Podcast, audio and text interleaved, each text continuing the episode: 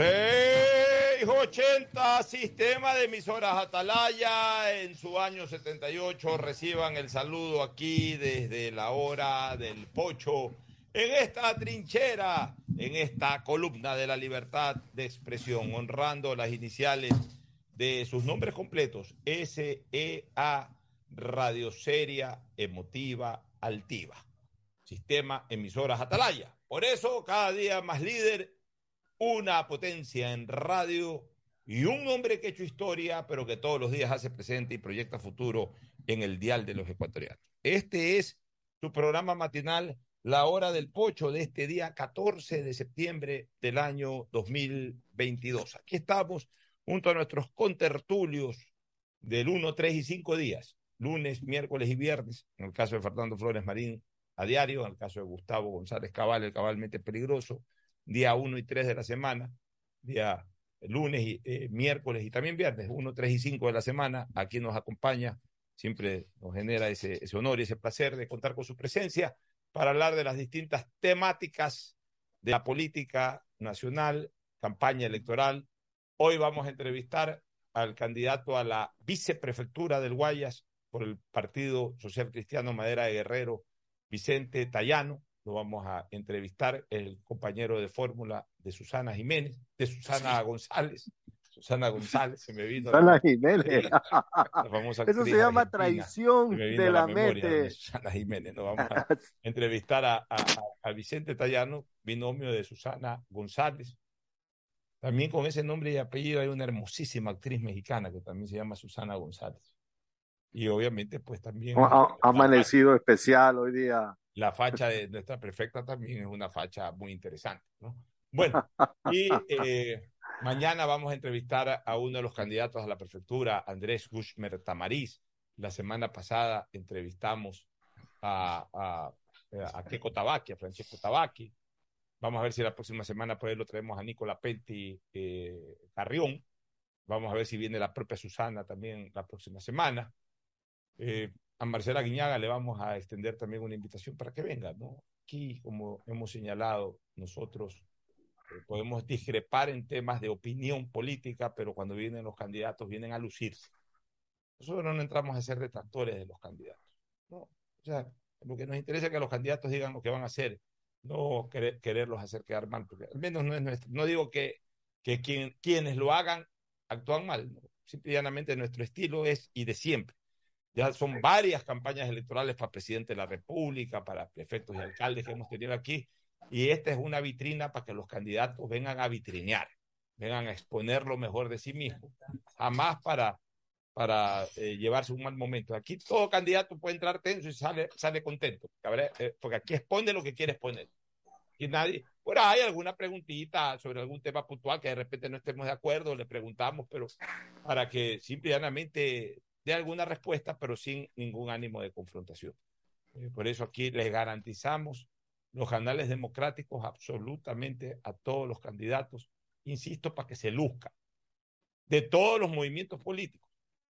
O sea, no esperen de nosotros que por qué no le preguntaste esto, que por qué no le preguntaste lo de aquí, lo de allá. No, aquí eh, eh, el estilo de este programa, nosotros comentamos. Cuando damos opinión somos muy duros y la gente nos ha escuchado mil y un veces ser duros en muchas temáticas. Pero cuando estamos hablando de campaña electoral, que vengan a exponer sus tesis. Porque al final de cuentas la gente tiene que valorar todo lo que dice un candidato. Y el candidato tiene que saber que cuando viene un medio de comunicación no viene a, una guerra, sino viene más bien a eso, a comunicar lo que quiere transmitirle a la audiencia. Así que todos van a estar invitados, de a poco a todos se los está invitando. Este, ahora sí, el saludo de Fernando Edmundo Flores Marín Ferfloma, y de Gustavo González Cabal, el cabalmente peligroso. Primero el saludo de Fernando Edmundo Flores Marín Ferfloma, que saluda al país. Fernando, buenos días. Eh, buenos días con todos, buenos días, Pocho, buenos días, eh, Gustavo. Me dio risa y, y, algo de nostalgia cuando nombraste a Susana Jiménez. una mujer muy guapa, pareja de Ricardo Monzón, de Carlito uno de los más grandes boxeadores que he visto en mi vida y, tenía un show también en la televisión que era muy entretenido, sí. Sí, con el gordo Porcel era espectacular. acordado de, del día de una vez que le preguntaron a, a Monzón que por qué entraba con, con ese instinto a, al ring, poco menos un instinto asesino al ring cada vez que tenía una pelea. Y él decía que él, cuando subía al ring al frente, veía un enemigo que quería quitarle todo lo que él había logrado y que él no le iba a permitir. Esa fue su respuesta. Recordemos que Monzón se retiró campeón invicto. Perdió, no, se retiró como boxeador invicto, pero como campeón se retiró invicto. Claro, después creo que volvió perdió alguna pelea. No, no, antes, de ser campeón creo que sí había perdido bueno. Quizás antes, sí. Pero como, campeón, se retiró, invicto. No, era un gran peleador. Eh, Susana eh, Jiménez. Era, un romance apasionado. Era, una vedette espectacular. O es, digamos, era una vedette. Ahora ya debe ser primero una mujer cercana a los 70 años, a lo mejor se mantiene muy bien. Ella se hizo famosa, aparte por sus participaciones en, en el telón este, argentino, porque hacían teatro, una serie de cosas. Pero se hace famosa básicamente por ser pareja de Carlos Monzón, en el mejor momento de Monzón. No te digo que estaba en la esquina de Monzón, pero casi en la esquina de Monzón en las históricas peleas contra Mantequilla Nápoles y luego esas dos peleas fabulosas con el colombiano Rodrigo Valdés, que fueron unas peleas eh, que paralizaron por lo menos a nuestro continente y por el título mundial. Después ya Susana tuvo mil y un romances, se abrió de Monzón, Monzón también eh, eh, tuvo muchas relaciones, entre ellas una con una uruguaya con la que contrajo Alicia, con Alicia Muñiz. Y en una noche de copas y posiblemente de drogas que habrá pasado, no sé, ya uno tampoco se puede meter en la intimidad de, de las parejas, pero sí hubo un desenlace fatal y muy condenable. Monzón la tiró balcón abajo y la mató. Me tocó estar en Argentina en ese momento. Yo estaba cubriendo una pretemporada de Filambanco cuando la noticia no llegaba como era el Twitter enseguida, pero al día siguiente en los medios de comunicación se sacudió y se paralizó Argentina por el asesinato de Carlos Monzón a, Alicia Muñiz. Y lo que era uno cuando, cuando muchacho, ¿no? yo tenía en esa época 22 años, estaba en mis eh, arranques periodísticos, quería comerme el mundo. Estaba con mi camarógrafo cubriendo la pretemporada de Filambanco y de repente al ver esa noticia, no, damos media vuelta, nos vamos a Mar del Plata. Y cogimos un avión, compramos ahí los tickets, nos fuimos en un avión a Mar del Plata y directo a la comisaría donde estaba Monzón, porque no estaba todavía en la cárcel general, sino en la comisaría, recién estaba para investigaciones. Y me quise meter en esa comisaría, no me dejaron entrar, pero alcancé a verlo de lejos a Monzón, que salía de un cuarto para otro. Lo alcanzamos a hacer una toma y Monzón, oh, Monzón, ni me escuchó. Lo alcancé a ver a Monzón. Pero obviamente hice la cobertura, entrevisté a los vecinos, hice una linda cobertura de ese tema. Monzón fue condenado a prisión y estuvo preso algunos años y por buen comportamiento de, le, ya le estaban dando ciertas salidas libres y en una de esas salidas condicionadas que tuvo de, de, de la cárcel en la que estaba detenido, creo que era en Rosario, tuvo un accidente de tránsito en el que falleció. 78 años me dice que tiene Luis Eduardo Gómez Bejarano, Susana Jiménez. Debe de ser, claro. Nació en el 44, cuatro años menor que mi, cuatro años menor que mi. Hay que decirle a Peter Chis. Hay que decirle a Peter Chis que le, sí, le encantan las mujeres de esa edad. Bueno, este, saludé ya contigo, Gustavo, te doy el paso. No, no, no. Eh, buenos días, Alfonso. Buenos días, Fernando. Cosas de la, de, de, de la aristocracia de Reino Unido. El rey Carlos III recibirá cerca de 17.500 millones de dólares de herencia y no pagará por ello un solo centavo. En contraste, un ciudadano del Reino Unido que reciba de herencia más de 375 mil dólares debe pagar el 40% al fisco como impuesto de, herencia. Gustavo, eso les encanta. Al final de cuentas, uno no tiene que calificar, sino, sino que tiene que aceptar eh, eh, eh, también las voluntades de los pueblos. O sea, eso aquí ni se te puede ocurrir. Aquí andan es, claro. de todo aquí, la gente es quejosa. y, muchas veces la gente con razón. Eso, aquí, eso ahí, aquí no se podría aceptar. Y comparto eso que no se puede aceptar, esa discriminación en, en, digamos, inversa. O sea, ahí sí, por el hecho de que tiene corona de rey, eh, es distinto y, todo favorable en relación al pueblo. O sea, esa gente tiene poca, aparentemente, al menos a distancia se los ve con poca conexión eh, con, con, el, con el día a día de la ciudadanía. Pero les encanta, o sea, a los españoles, a los ingleses les encanta la monarquía, les encanta sus palacios, les encanta tener a su reina, les encanta tener a su rey. Siempre hay grupos que protestan, grupos progres de gente nueva, gente joven que ya tienen otra mentalidad. Pero al español tradicional o al, inglés tradicional les encanta eh, la monarquía, se sienten representados. Miren ustedes, van a ver eh, y ya están viendo, mejor dicho, cómo acompañan el cortejo fúnebre de la reina eh, Isabel. Están ahí, se, apuestan en los afuera de los palacios donde entra y sale el ataúd de la reina y están y llenan de flores y les dan el pésame a, los, a toda esta gente, a todos estos eh, de la corte real. Les encanta. Entonces, si a, esos pueblos les encanta, uno desde afuera lo que tiene que decir es allá ustedes, ¿no? Acá ni de loco, pero allá ustedes. Sí, por supuesto, no, hay duda. Este es un tema que tiene que ser fundamentalmente visto por los ciudadanos de Reino Unido. Son ellos que lo padecen, son ellos que lo disfrutan, son ellos que le deben eh, eh, el comprender de su historia. Uno es un ciudadano de una república joven que tiene pues otra visión de las cosas en definitiva, en lo que a mí respecta, es un, eh, eh, lo que las monarquías como tales son un anacronismo parasitario eh, en una sociedad que va a empujar de a poco. Escúchame, yo creo que dentro de pocos días vamos a ver cómo algunos miembros de la mancomunidad van a ir a plebiscitos para ver qué deciden o no. Alfonso, Fernando, hay que comentar el contraataque exitoso, muy rápido, muy letal, con que Ucrania está haciendo retroceder a Rusia.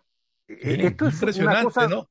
Sí, que además guarda parangón con algo. Impresionante e inesperado. Yo, yo creo que allá hay tres temas que, que, con los cuales decir qué ha pasado. Primero, el valor del, de los ucranianos, ¿no? Eso no hay duda la valentía, la fortaleza, el deseo de, pertenencia a esa tierra de los ciudadanos de Ucrania. Y luego la enorme cantidad de armamento que entregó Occidente a Ucrania. Para mí, por lo menos tres de esos armamentos son, han sido fundamentales. El Javelin, que es un misil antitanque norteamericano, de una letalidad y una operatividad eh, eh, asombrosa que le ha causado enormes bajas a las fuerzas blindadas de Rusia. Los drones turcos, e, el famoso Bayraktar, que, es un dron que Turquía lo puso en el mercado y ahora se ha convertido en un boom para, para las ventas militares, Alfonso, porque ha sido un éxito rotundo.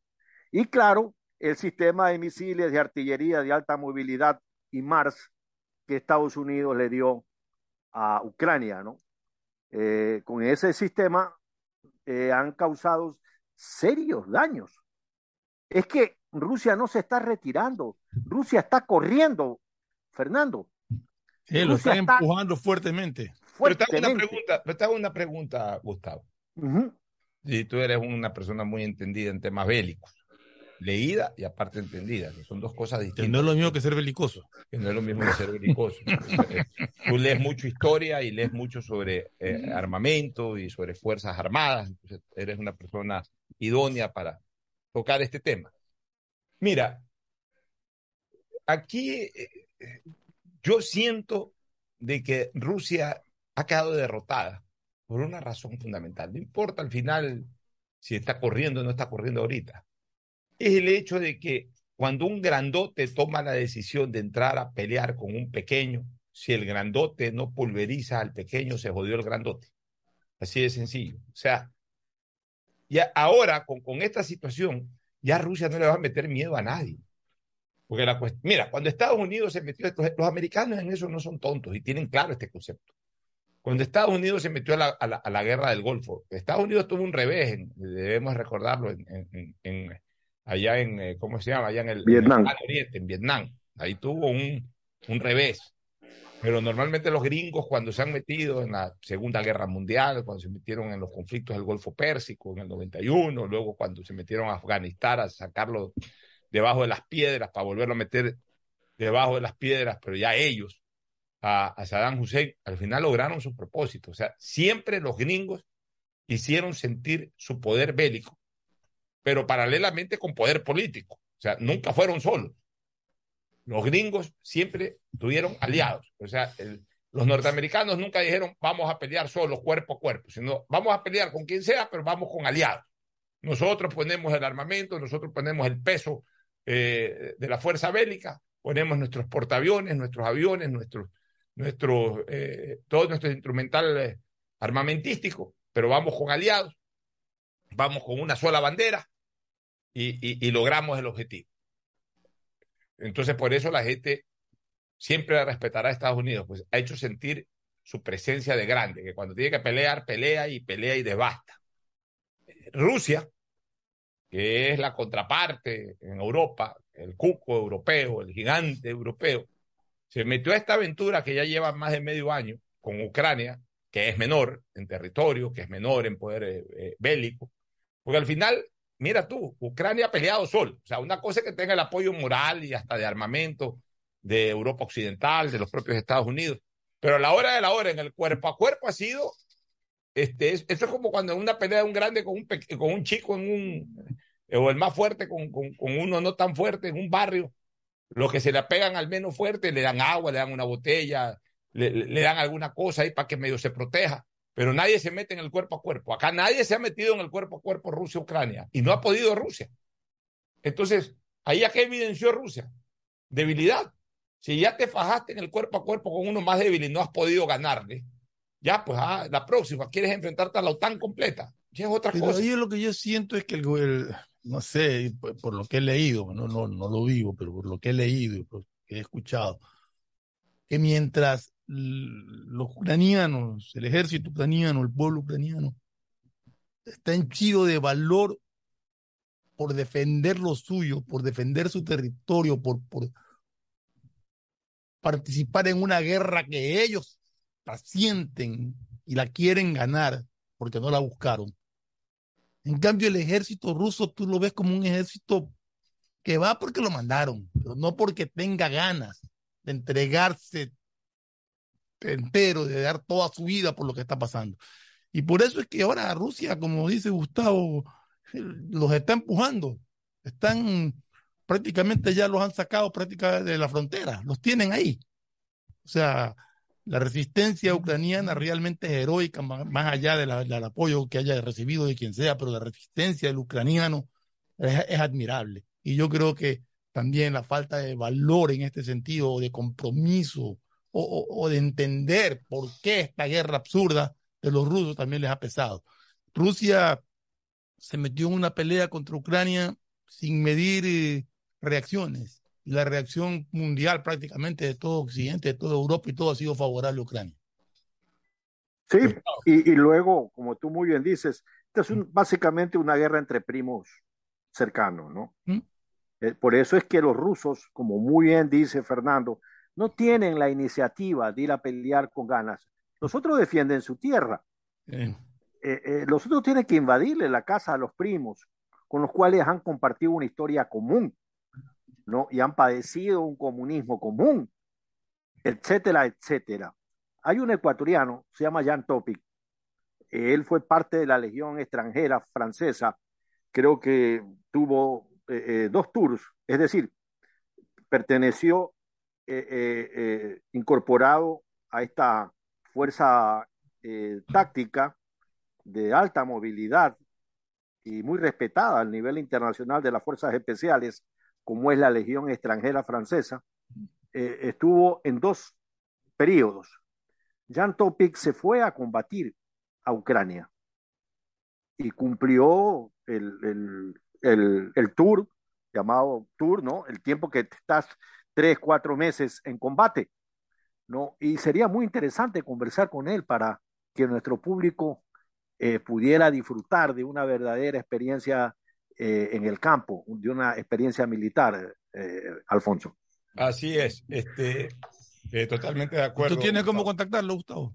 Estoy tratando de contactarlo. Si lo contactas y lo invitamos acá al programa. Oye, vamos a temas locales, o nacionales, mejor dicho.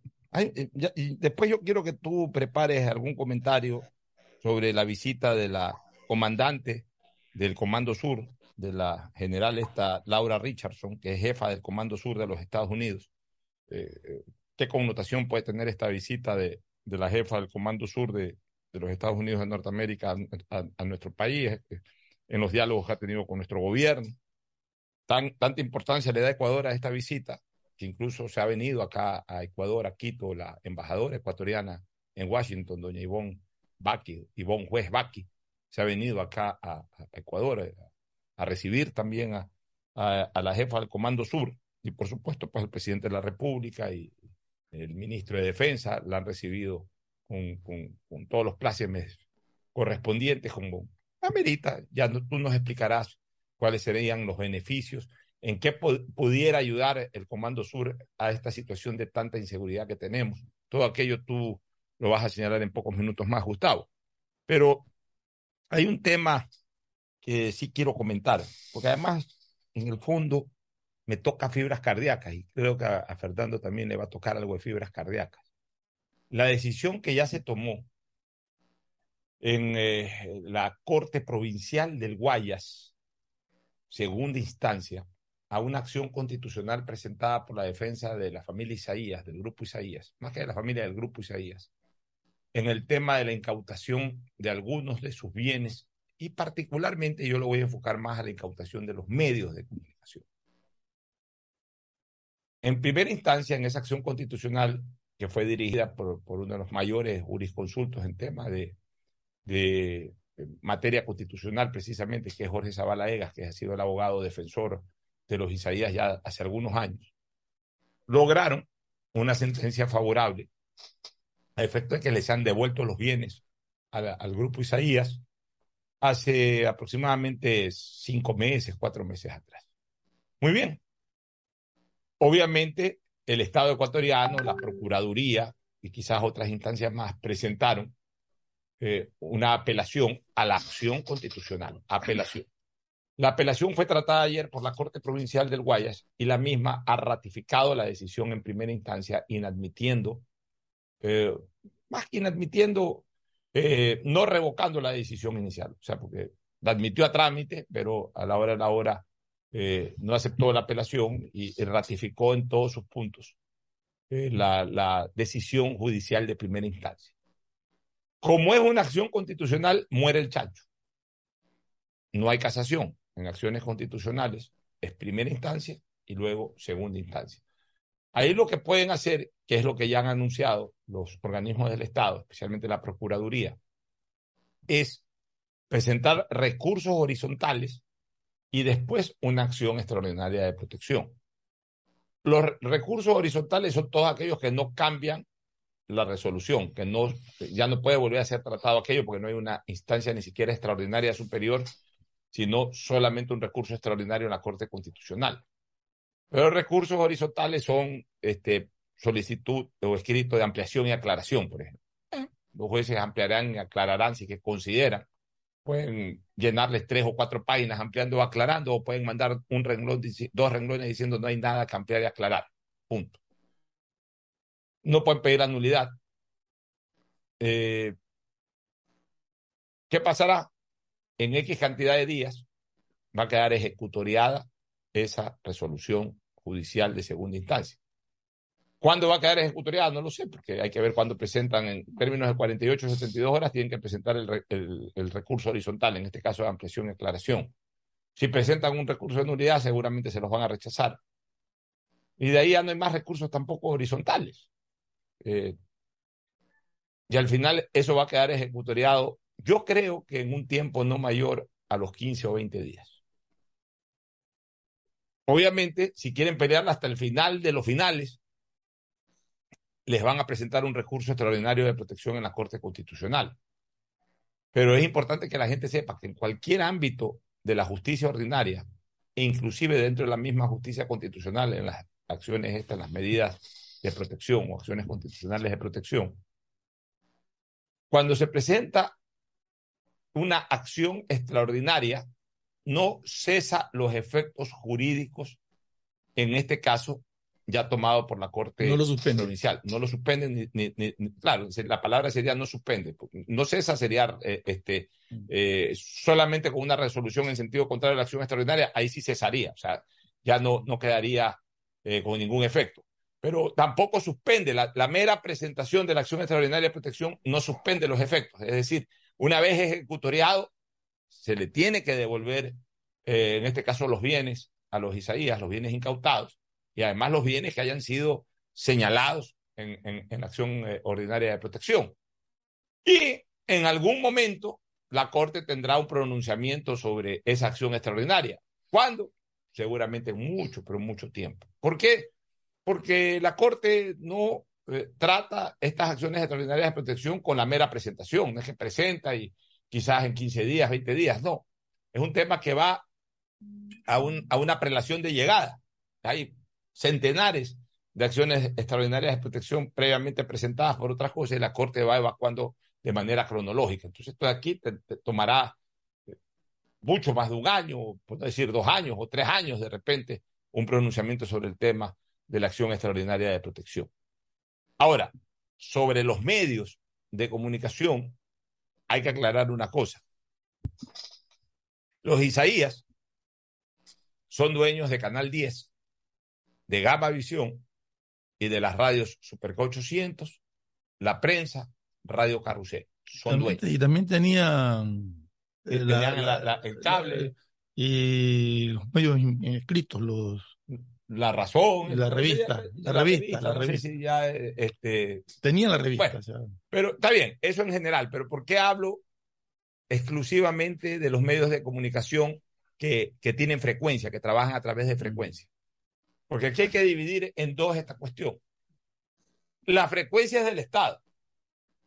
Las frecuencias del Estado. Y los bienes son, en este caso, de la parte privada, que es lo que tenía incautado el Estado. O sea, con esta devolución que ordena un juez, no es que les está devolviendo necesariamente el canal, lo que les, los canales o las radios, lo que les está devolviendo son el edificio donde funciona TC Televisión, el edificio donde funciona Gama Visión. O sea, no le, no, le devuelve la frecuencia, sino. O sea, los bienes. Los bienes, las cámaras. Vehículos, si es que vehículos, tenían. si es que tenían, eh, las cabinas de radio, el edificio donde eh, funcionan las radios, etcétera. O sea, antenas, repetidoras. Antenas, repetidoras, todo lo que son bienes. Bienes muebles e inmuebles incautados, le está devolviendo. El Estado es dueño de la frecuencia. Entonces, hay que ver cómo está el tema de la frecuencia, el Estado cómo, eh, cómo manejó el tema de la frecuencia. Si es que no le ha revocado la frecuencia, si no se la ha revocado. Sino que más bien se la ha renovado. Sino que más bien se la ha renovado, ellos pueden inmediatamente no solamente tomar posesión de los... De los Porque las frecuencias están a nombre de una empresa... Eso sabes tú más, porque tú... sí, yo creo que las frecuencias están a nombre de, de empresas, no a nombre personal de, de nadie. Eso todo habría que revisar y verificar, ¿no? Para ya, pero en todo caso, las frecuencias son del Estado y si no han sido revocadas, obviamente pues van a, van a volver al, al poder, en este caso, a la posesión van a volver a ser posesión, eh, eh, eh, van a volver a la posesión de quienes son los, la persona natural o la persona jurídica a, través de, de, la cual el Estado en su momento les otorgó esa frecuencia. Si el Estado ya se las ha revocado, ya eso es otra cosa, entonces no tienen frecuencia. Tienen los bienes, tienen los bienes pero no tienen, no tienen frecuencia. ¿Quién les puede interesar más? Pero, mientras estén funcionando los canales, tienen que tener frecuencia. Tienen que tener frecuencia. ¿Qué les va, qué les va a convenir más? Las dos cosas. Pero en última instancia, les interesa los bienes. Si mañana pasado no tienen la frecuencia, abren un canal online, igual usan los bienes para esos canales online, pero evidentemente pues más les interesa tener la frecuencia. Entonces lo que habría que averiguar es cuál es el estatus de la frecuencia, de las frecuencias, tanto de radios como de televisión, eh, del grupo Isaías en razón de quiénes eran sus, eh, eh, sus concesionarios. Recuerda que la frecuencia se concesiona. ¿Quiénes eran los concesionarios? ¿Qué persona jurídica era la concesionaria de TC? ¿Qué persona jurídica era la concesionaria de, de Gamavisión? Etcétera. Porque, ¿qué es lo que ocurrió? Lo que ocurrió es que cuando se incautó, se incautaron los bienes. La frecuencia no, porque la frecuencia es inincautable porque realmente es del Estado. En todo caso, lo que el Estado pudo haber hecho es revocar la frecuencia. Exactamente. Es inincautable, ¿por qué? Porque es inincautable, porque el Estado es el que incauta, pero el Estado no va a incautar algo que es propio. El Estado lo que puede es revocar. Entonces, evidentemente tampoco puede revocar por revocar. Debe haber causales de revocatoria. Como el Estado tomó los bienes muebles e inmuebles. Pero aquí, aquí sí se presenta algo interesante. Yo creo que si, si, si cuando se incautó, se incautaron todos los bienes, las frecuencias no fueron tocadas, porque si no los canales no hubieran podido seguir operando sin frecuencia. Claro, entonces por eso digo, o sea, en el momento en que el, el, lo, el Estado incautó los bienes muebles e inmuebles del grupo Isaías, no revocó la frecuencia. ¿Por qué? Porque tomó, lo, tomó los, los, los, bienes muebles e inmuebles, tomó control directamente de esos bienes muebles e inmuebles conectados a la frecuencia y lo que hizo fue seguir operando los canales. Entonces, y las radios. En algún caso, los canales TC lo han, lo han, eh, el Estado en general lo ha manejado bien, desde el inicio hasta ahora, bien manejado. La visión fue un desastre, al punto que eh, está inmerso en una quiebra terrible. Y las radios ni que hablar, todos sabemos los problemas que pasó, que, que tuvieron que pasar incluso, incluso los trabajadores. Tiene, incluso tienen todavía reclamos laborales. Tienen reclamos laborales, el cable lo desaparecieron. O sea, con excepción de Canal 10, el resto lo desaparecieron. Pero ahora que los Isaías recuperan sus bienes muebles e inmuebles conectados a esa frecuencia, si no ha habido, eh, si no ha habido una eh, revocatoria de esas concesiones, ellos pueden nuevamente tomar el control tanto de TC Televisión como de Gama Visión, como de las radios, etc. Pero ahí viene otro problema.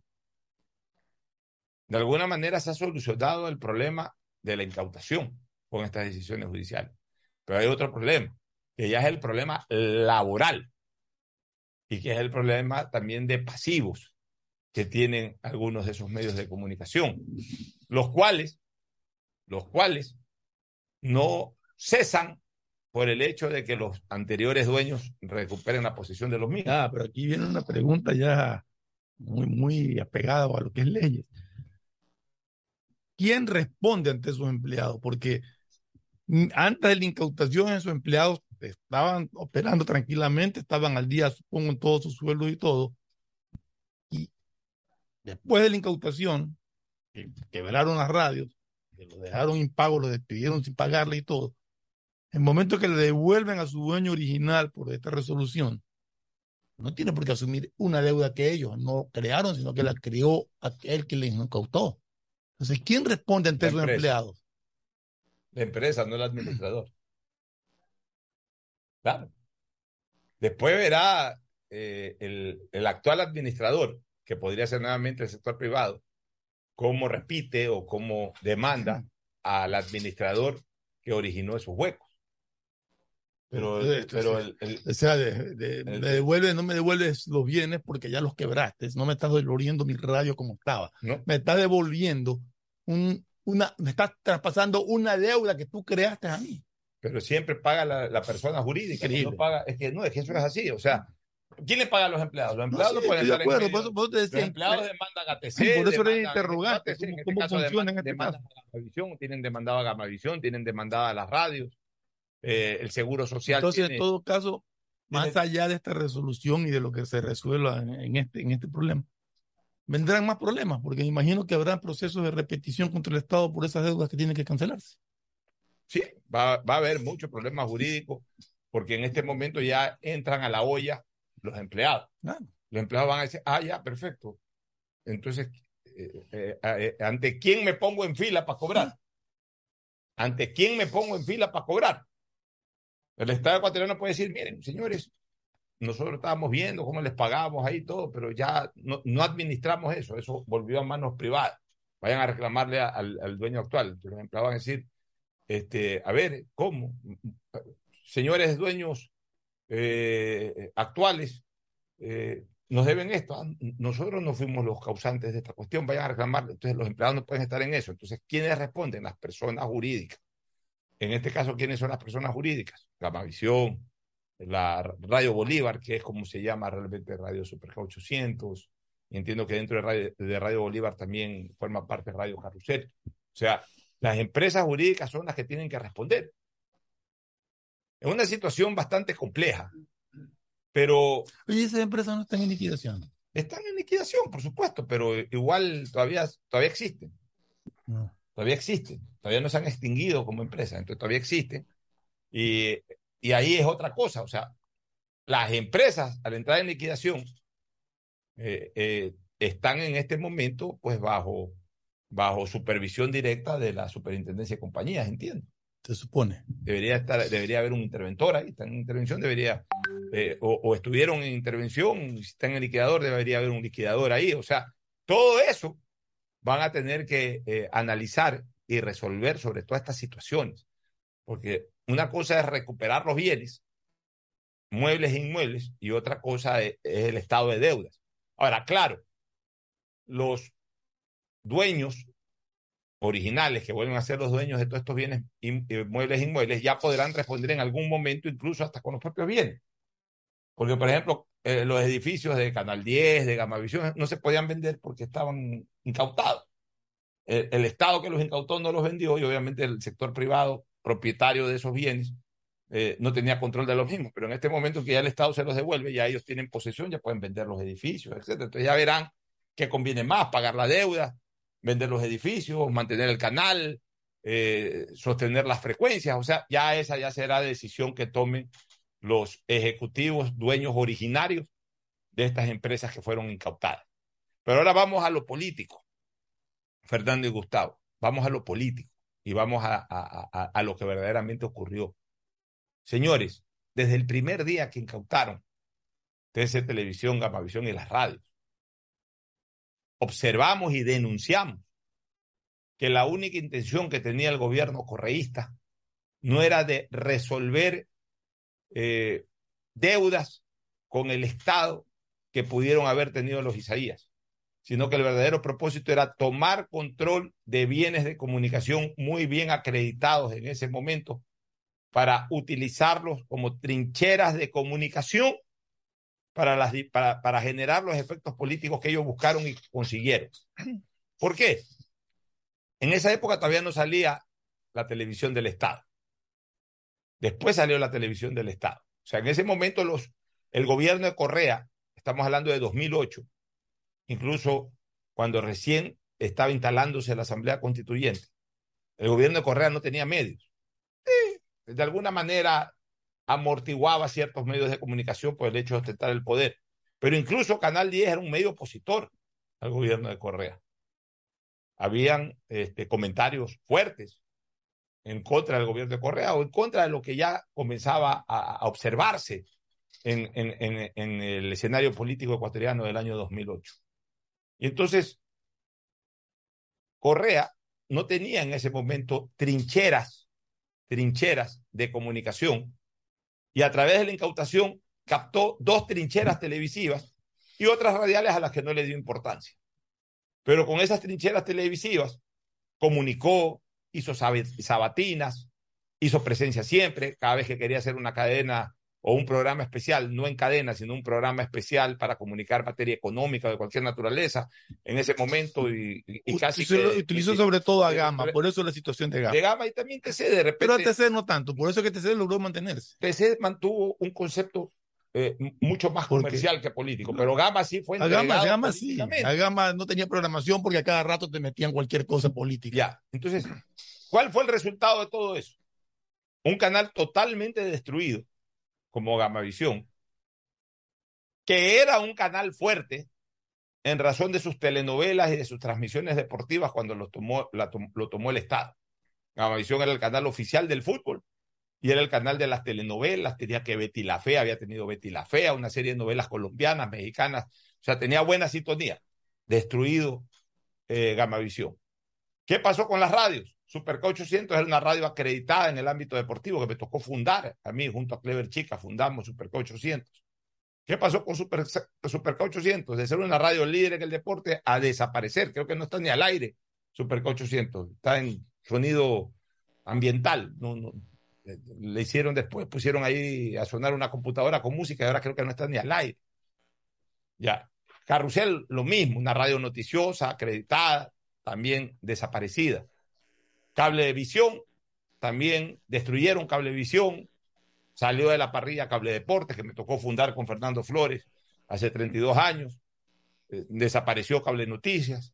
O sea, la prensa, que era una radio en donde tenía programas musicales Agustín Guevara, una radio acreditada, Radio La Prensa, también desapareció Radio La Prensa. Creo que no está al aire tampoco Radio La Prensa, que tiene un lindo dial en frecuencia modulada. O sea, destruyeron los medios de comunicación, con excepción de Canal 10, cuyos ejecutivos, incluso dentro de la misma era correísta, tuvieron la virtud de no permitir la contaminación del canal en el tema político y de saber surfear la ola para igual, igual, eh, responder a expectativas políticas que tenía el correísmo, pero sin entregar totalmente el canal, como sí ocurrió con Gamavisión, pudo mantener una parrilla caliente, pudo comercializar bien y pudo sostenerse y pudo mantenerse muy bien.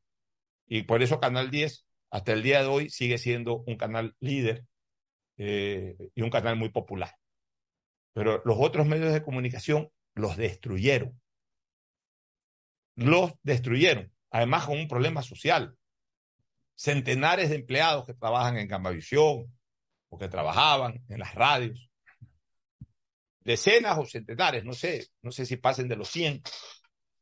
Yo creo que sí pasan de los 100, son fácil 200, 300 empleados. Están peregrinando por todos lados y que reclaman los empleados de Cablevisión. Incluso ahí hay medidas o decisiones judiciales que, por ejemplo, eh, tienen a su vez, tienen eh, clausurado. El edificio de Cablevisión, por ejemplo, está clausurado como medida cautelar efecto de que todo esté guardado ahí hasta que se pueda resolver el problema laboral. En, Cablevisión hay mucho archivo, todo el archivo está ahí, este, está guardado, no, se puede abrir, está clausurado. ¿Por qué? Porque eh, eh, un juez tomó la decisión de, como medida cautelar, valga la redundancia, para precautelar los intereses laborales, cerrar el edificio de Cablevisión con todo lo que está dentro para en algún momento eh, esa medida pues pueda servir para solucionar problemas laborales. Lo que pasa es que más bien sin ningún tipo de mantenimiento eso también se, va deteriorando. Entonces puede terminar peor el remedio que la enfermedad. Pero miren a todo lo que nos llevó este tema de la incautación de los medios de comunicación. Y lo más grave de todo es que todo aquello que se incautó no sirvió para nada para la población, ni para el Estado. No se le devolvió plata al Estado. Más bien el Estado terminó gastando plata en eso. O sea, todo salió mal. Todo fue negativo. ¿Por qué? Porque se engañó desde el primer momento. Porque lo que, se, lo que propusieron públicamente era incautar para devolverle al Estado lo que supuestamente los Isaías debían.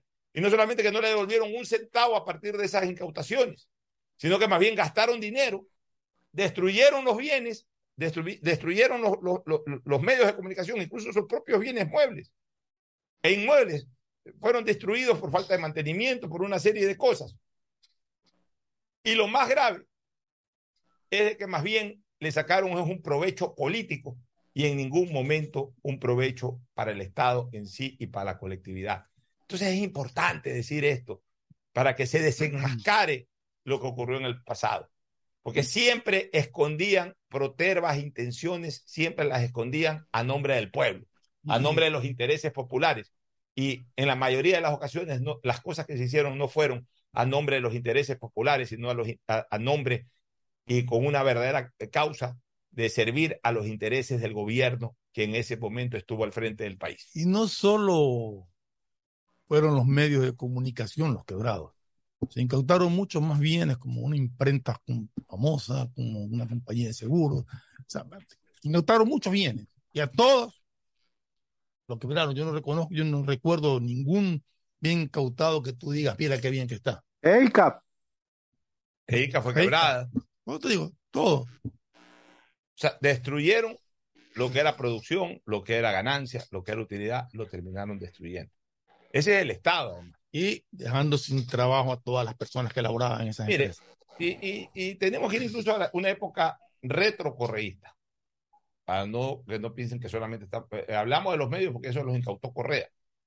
Pero cuando la AGD tomó el control financiero, el control bancario, a partir de la quiebra de los bancos, y los bancos le pegaron las llaves a la AGD, el único banco que se salvó fue el Banco del Pacífico, porque no fue controlado por la AGD, sino por el Banco Central, y tomaron la decisión. En el gobierno de Gustavo Novoa, precisamente, se tomó la decisión de eh, comprometer ahí a un grupo español especializado, que después lo, eh, fue relevado por un grupo nacional, que lo hizo también bien.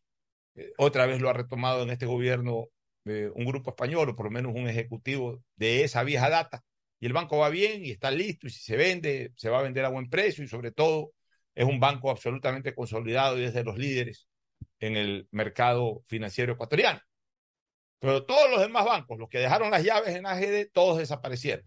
Desapareció Filambanco, desapareció la previsora, desapareció el banco este popular, desapareció el, eh, bueno, el Continental ya, ya, ya había desaparecido, pero desapareció, desapareció el banco de préstamos, desaparecieron todos los bancos que dejaron las llaves de los mismos en AGD. ¿Por qué? Porque el Estado entró a administrar, el Estado puso gente no preparada para esa materia, pero ah, eso sí, yo recuerdo Filambanco. A Filambanco se lo dieron inicialmente a Daniel Cañizares, un gran ejecutivo, un hombre del sector privado, que además había sido miembro del staff de Filambanco. Un hombre honesto. Hombre honesto. Daniel lo trabajó bien unos cuantos meses que estuvo al frente como gerente general, un año, un, con menos de un año, no sé. Bien, el banco comenzó a resurgir, el banco comenzó a ser nuevamente un banco fuerte, en la línea de lo que también eh, iba resurgiendo Banco del Progreso, el Banco del Pacífico. ¿Qué pasó? De repente lo relevaron a, a Cañizares y pusieron ahí a unos gerentes, un gerente, después entre otros, que lo primero que hicieron fue coger los Mercedes Tiburón de los dueños antiguos del banco y andaban en Mercedes Tiburón y subían el vidrio y bajaban el vidrio y, y, iban a los grandes restaurantes y pagaban con las tarjetas de crédito del banco y eran los grandes gerentes y eran se daban la gran vida y por supuesto no tenían idea de cómo manejar un banco. ¿Qué pasó con Filambanco? Quebró Filambanco. A, a Filambanco lo quebraron por fusionarlo con la previsora. Pero además, pues que como parte de esa decisión, pero igual ya Filambanco eh, eh, realmente no, no perdió ese nivel de recuperación que lo había obtenido con Cañizares. ¿Por qué? Porque fue entregado a personas, personas que no, a burócratas, a burócratas que comenzaron a darse la vida de grandes empresarios privados. Ya, y así pues el estilo. Entonces terminaron quebrando el sistema financiero eh, que les fuera entregado en, en esa época. Ese es el Estado. El Estado no es administrador. El Estado ni siquiera puede administrar bien lo que le corresponde administrar por constitución y por derecho. Por eso yo sí estoy de acuerdo con la venta del Banco del Pacífico. El Banco del Pacífico es una institución privada que está inmerso en el mercado privado, mercado al cual el Estado ecuatoriano tiene que supervisar, controlar, regular en algún momento, pero jamás ser parte de la competencia de ese mercado. El Banco del Pacífico tiene que ser vendido. El Banco del Pacífico, que fue bien administrado, ya devolvió hace rato el, el, préstamo, entre comillas, que el, Estado ecuatoriano tuvo que darle para salvaguardar los intereses de sus clientes. Le ha dado mucha utilidad al Estado y con una buena venta final le dará una, util, una utilidad grande y última. Pero de ahí en adelante, el Banco del Pacífico tiene que ser administrado por el sector absolutamente privado. Eso es lo que debe de corresponder porque es un negocio privado, es una institución privada que está en un sistema privado de actividad. Pero desgraciadamente, pues un sector de la colectividad ha confundido las cosas, entonces consideran de que el Banco del Pacífico es un banco del sector público, no es un banco del sector público. Los bancos del sector público son los que tienen prioritariamente orientación social y exclusivamente orientación social, no, no prioritariamente, sino exclusivamente orientación social, como por ejemplo Ban Ecuador, como era cuando todavía se mantenía como banca de primer piso la Corporación Financiera Nacional, igual es banca de segundo piso, tiene una orientación social. El Banco de la Vivienda. El Banco de la Vivienda. Esos son bancos del sector público. Hoy Banco del BIE, Banco de la Vivienda. Pero Filamba, eh, Banco Pacífico es un banco del sector privado, circunstancialmente manejado por el Estado, pero que ya, gracias a una buena administración histórica, pudo recuperar lo que el Estado puso ahí. Entonces ya corresponde que nuevamente ese banco vuelva al sector privado para que se maneje de manera absolutamente privada. Era lo que tenía que decir sobre ese tema, este, Fernando y Gustavo. Me gustaría ahora, Gustavo, para irnos a la primera pausa, que tú analices la visita de la señora Laura Richardson y los beneficios que puede tener Ecuador con la presencia de la jefa del Comando Sur de los Estados Unidos. Sí, Alfonso, eh, a finales de julio de este año, en Brasilia, se desarrolló la quinceava conferencia de ministros de defensa de América. Más de 34 ministros de defensa de la región eh, se reunieron en esta conferencia para reafirmar, en primer lugar, su interés mutuo de combatir el crimen transnacional, transzonal y eh, ver qué retos podían enfrentar juntos. Y entre ellos se habló también de la participación de la mujer dentro de Fuerzas Armadas, un tema realmente interesante. Eh, conozco de primera fuente que nuestro ministro de Defensa tuvo eh, reuniones de altísimo nivel con ministros de defensa de crucial importancia para la región. Y desde allí, desde ese momento, se han tomado una serie de iniciativas y de tanteos sobre la participación de Ecuador hoy día, como está la región, como está el hemisferio. La visita de la general Richardson se inscribe a su vez dentro de, lo, de la reunión que se va a celebrar en Ecuador eh, sobre defensa nacional, sobre defensa. Es una eh, ¿Cuándo es esta reunión, Gustavo? ¿Tú tienes? En estos días tiene que celebrarse, ¿no? Eh, la fecha exacta eh, no la tengo, pero esa reunión tiene que darse porque le toca hacer sede al Ecuador, ¿no? Y la presencia de la general Richardson es fundamental eh, para compartir precisamente cuáles son los intereses conjuntos que Ecuador y Estados Unidos, como viejos socios, como viejos a países amigos en diferentes retos mundiales y, regionales, eh, tienen que enfrentar y colaborar. Una muy interesante personalidad, la de la general Richardson, general de cuatro estrellas, eh, con con una fuerte presencia en combate real, estuvo, debe haber sido eh, oficial subalterno, estuvo comandando un batallón de asalto, de asalto aéreo, con la histórica división aerotransportada 101. La 101 es una división muy antigua dentro del ejército eh, estadounidense que tuvo importantes acciones militares en la Segunda Guerra Mundial. La 101 Brigada de Paracaidismo, eh, la general Richardson como oficial subalterna comandó un desembarco aéreo en la guerra de Irak.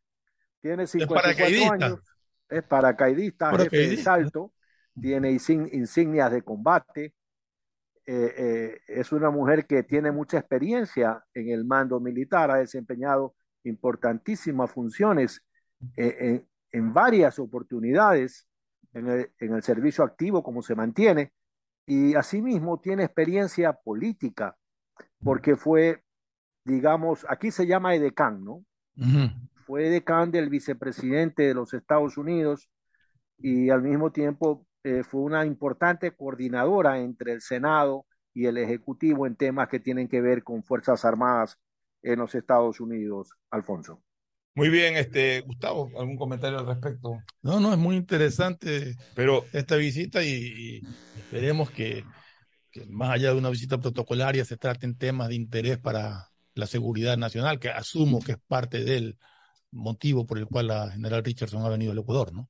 sin lugar a dudas, sin lugar a dudas que se vienen tratando estos temas desde hace algún rato, eh, eh, porque en esa conferencia se va a promover el diálogo entre los jefes de defensa de la región para intercambiar ideas, experiencias y perspectivas con el fin de lograr consensos para fortalecer la cooperación entre nuestras Fuerzas Armadas y derrotar las amenazas transnacionales eh, eh, y, transnacionales que son evidentemente un grave problema para eh, la seguridad de los ciudadanos y de nuestras repúblicas.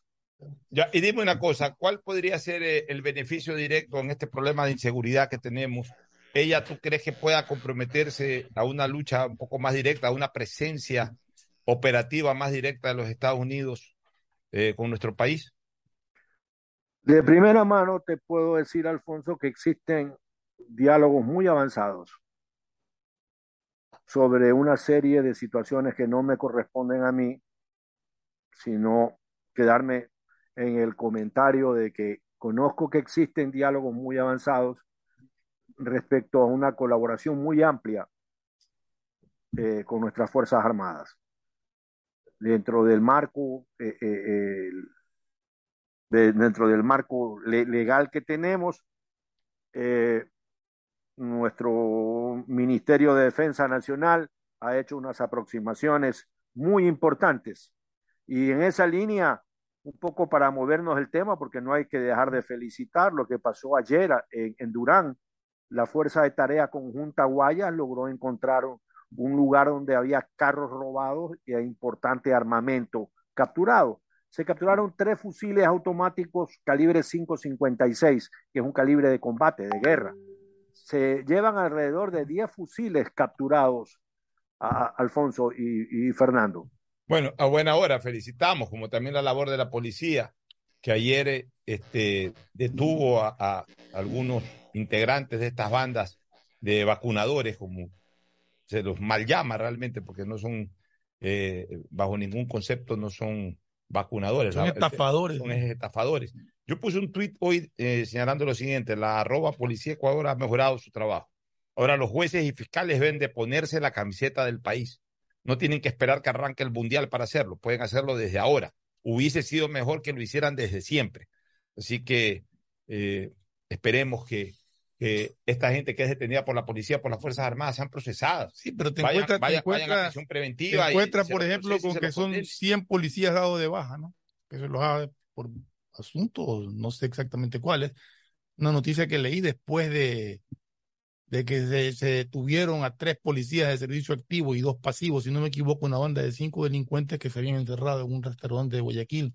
Y, y yo, por ejemplo, ahí también felicité a la policía de no entrar en ese espíritu de cuerpo Ah, policía, pueden ser hasta compadres, pero te fuiste al tarro. El compromiso primario y único es con la ciudadanía, no con delincuentes. E, ¿Está mejorando el trabajo policial? Pienso que sí. Todavía no siento, no percibo que hay ese control, ese patrullaje de la ciudad como quisiera. Pero bueno, pues por lo menos ya se los está agarrando. Ya es cuestión también de que los fiscales, cuidado los fiscales eh, eh, comienzan a hacer un mal trabajo y van a justificar plenamente lo que se va a pedir en la consulta popular sobre el Consejo Fiscal.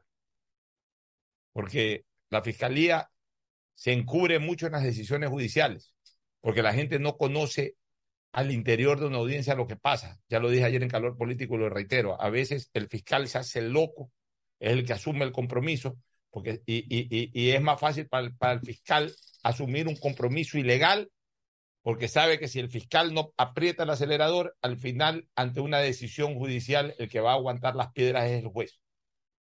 Entonces también hay que decir las cosas como son para que la gente los entienda o entienda la situación. El fiscal tiene que ser honesto en su trabajo y por supuesto el juez también, como lo están haciendo estos policías y estos militares que tanto en tarea conjunta como ya a nivel exclusivamente institucional de la policía están capturando a estos delincuentes.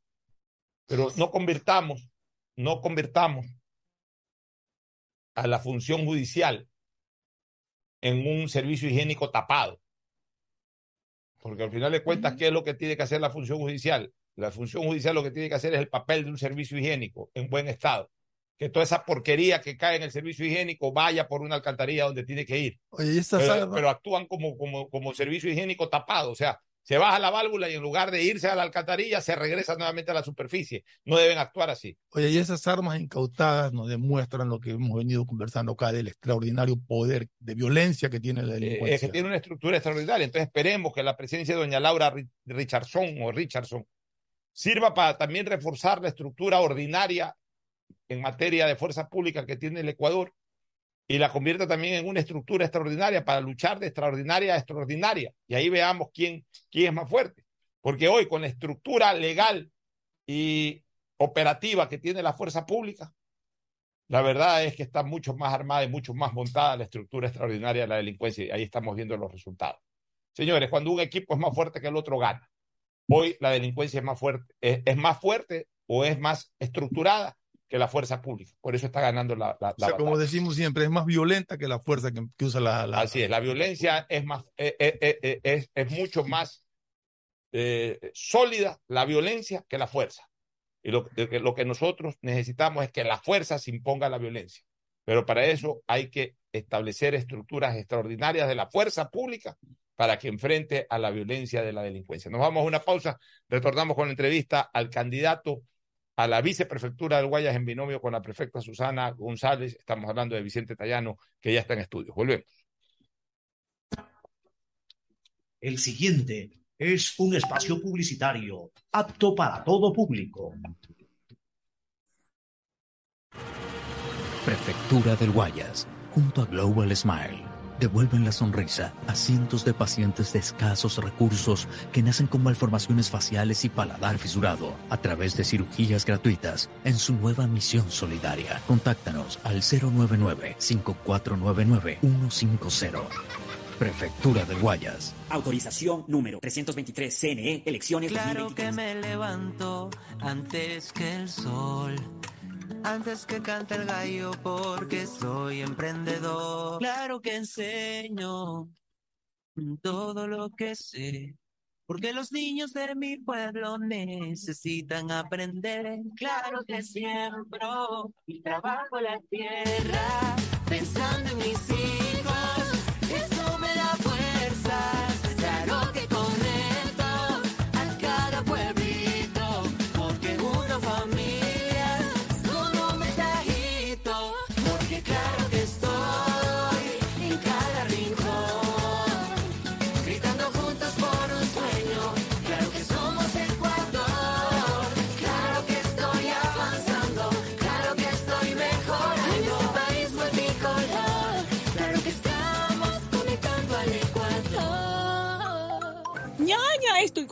Porque puedo tomar los medicamentos que necesitaba sin costo con el nuevo sistema Medicina Cerca. ¡Oh, qué bueno, ñañita! Sí, tengo que ir a la cita en una unidad de la red pública de salud para que me den la receta. Voy a una de las farmacias afiliadas y así de fácil me dan las pastillas sin costo. Yo voy a revisar para obtenerlas también. Medicinas cerca, sin costo.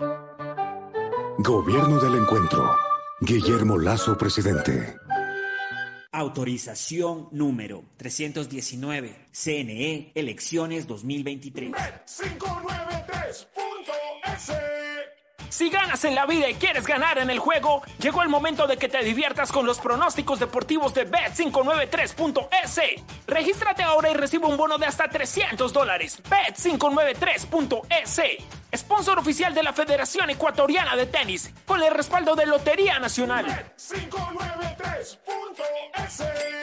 Lo viven ellos, lo juegas tú. Aplican condiciones y La restricciones. CNTEP está comprometida con la rentabilidad social y por eso te trae una gran noticia, un acuerdo de pago para quienes tienen deudas vencidas. Este beneficio aplica para personas de la tercera edad y discapacitados. Y esto no es todo. Realice el acuerdo de pago con un abono de tan solo el 5% y recibe hasta 36 meses plazo. Aprovecha esta oportunidad que la CNTEP te ofrece y ponte al día con tus pagos pendientes. Nuestro objetivo es transformar la manera de vivir de los ecuatorianos. Autorización número 72 CNE, elecciones 2023. Ya es hora de que puedas vivir la experiencia más fabulosa de tu vida. Mole el Fortín te regala una turqueada de lujo. Sí, por cada 15 dólares de compras participas por un espectacular crucero sin visa para dos personas por todo el Caribe. Y lo mejor es que es todo incluido. Pasaje de avión, hospedaje, alimentación, bebidas, diversión y todo lo que te puedas imaginar para disfrutar una turqueada de lujo. Recuerda que la mejor experiencia te la regala Mole el Fortín, porque siempre con sus promociones te conviene. Pedagogía, diseño, medicina, arquitectura, comercio, turismo, nutrición, literatura, computación, psicología, trabajo social, electricidad, agronomía, animación digital. La verdad es que tenemos tantas carreras que ofrecerte que no nos alcanzan en esta cumbre. Ven a la Feria de Estudios de la UCSG y descúbrelas todas. Te esperamos este 5 de agosto, de 8 a 17 horas, en la avenida Carlos Julio Arosemena, kilómetro 1 y medio. Tenemos muchas sorpresas y beneficios para ti. Universidad Católica de Santiago de Guayaquil. Nuevas historias, nuevos líderes. Karim. para ti. Economarket para mí. Economarket siempre pienso en ti. Economarket, todo para ti. 24 horas, 24 horas para ti. Eres durabilidad. Plástico duro, ¿no?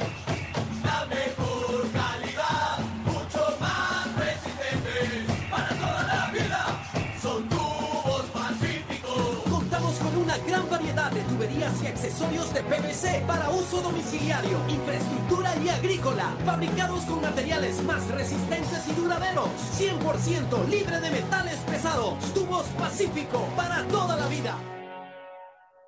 Bet593.es Si un partido de tenis lleva tu emoción al máximo, ahora vívela al doble con los pronósticos deportivos de Bet593. Regístrate ahora en Bet593.es y recibe un bono de hasta 300 dólares para que pronostiques resultados de miles de eventos deportivos. Bet593.es, sponsor oficial de la Federación Ecuatoriana de Tenis. 593.es Lo viven ellos, lo juegas tú. Con el respaldo de Lotería Nacional. Aplican condiciones y Solo Claro te da el doble de gigas. Con tu paquete prepago de 3 dólares ahora recibes 3 gigas más 3 gigas para la noche por 3 días. No esperes más y cámbiate a Claro. El prepago con más gigas, más velocidad y más cobertura. Válido hasta el 31 de agosto. Más información en claro.com.es. Ma, ya podemos conseguir las medicinas que necesitábamos y no nos costará nada extra con el nuevo sistema que se llama Medicinas Cerca. Mijo, ¿y cómo es eso de medicina cerca? Hay que ir con un médico de un hospital de la red pública de salud para que te dé la receta. Y con eso mismo vamos a una farmacia aliada para que te las den sin costo. Qué bueno eso, mijito. Ya voy a pedir cita entonces. Medicinas Cerca, sin costo. Gobierno del Encuentro. Guillermo Lazo, presidente.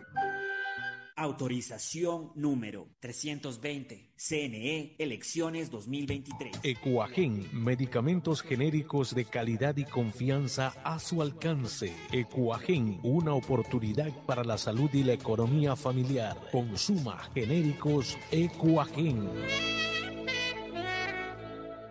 Mastercard Pacificar Débito premia tus consumos para vivir la final de la Comebol Libertadores en una experiencia que no tiene precio. Tus consumos acumulables desde 100 dólares con tu Mastercard Pacificar Débito participan en el sorteo de entradas al partido con el más pequeño de tu familia, que saldrá a la cancha como capitán honorario. Además, participa para disputar la transmisión del partido en un viewing party y gana promocionales para vivir la final en casa. Son más de 50 ganadores. Mastercard, patrocinador oficial de la Conmebol Libertadores. Pacificar, historias que vivir. Banco de Prefectura del Guayas presenta Guayas Festival. Eventos que buscan a través del turismo, música y gastronomía reactivar la economía local. Los esperamos en Milagro, el 17 y 18 de septiembre en el kilómetro 1 junto a la Comisión de Tránsito. Naranjal, sábado 1 y domingo 2 de octubre. Durán, 22 y 23 de octubre. Guayaquil, del 22 al 27 de noviembre en el Centro de Convenciones. En Guayas, la reactivación turística. Va. Prefectura del Guayas. Autorización número 314. CNE Elecciones. Hola, soy Gustavo Alfaro y tengo un mensaje para ti. Escoge tu 5 y calienta, porque Banco Guayaquil, el Banco de la Tri, lo lleva a Qatar. Regístrate en elbancodelatri.com y acumula oportunidades para ganar comprando con tus tarjetas y usando tu app de Banco Guayaquil. Tendremos un ganador con cinco acompañantes. Ya lo sabes, escoge tu 5 y calienta, porque el Banco de la Tri te lleva a Qatar. Banco Guayaquil, el Banco de la Tri, patrocinador oficial de la selección ecuatoriana de fútbol. Hay sonidos que es mejor nunca tener que escuchar. Porque cada motor es diferente. Desde hace 104 años, Lubricantes Cool mantiene la más alta tecnología y calidad en línea de aceites para motores a diésel y gasolina. Está hecho con una fórmula especial para dar excelente protección a todo tipo de motores, evitando el desgaste prematuro de pistones, anillos y árbol de levas, ayudando a mantener limpio el motor y libre de depósitos que se forman por las altas o bajas temperaturas. Dele a su motor lo que se merece. Lubricantes Full, la más alta tecnología en lubricación. 104 años preservando la vida de su motor. Lubricantes Cool. Cool es más lubricante.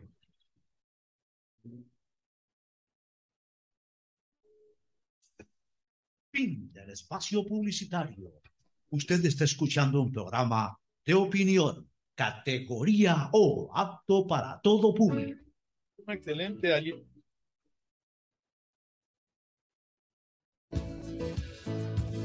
Camino sobre tu piel morena y siento tu latido.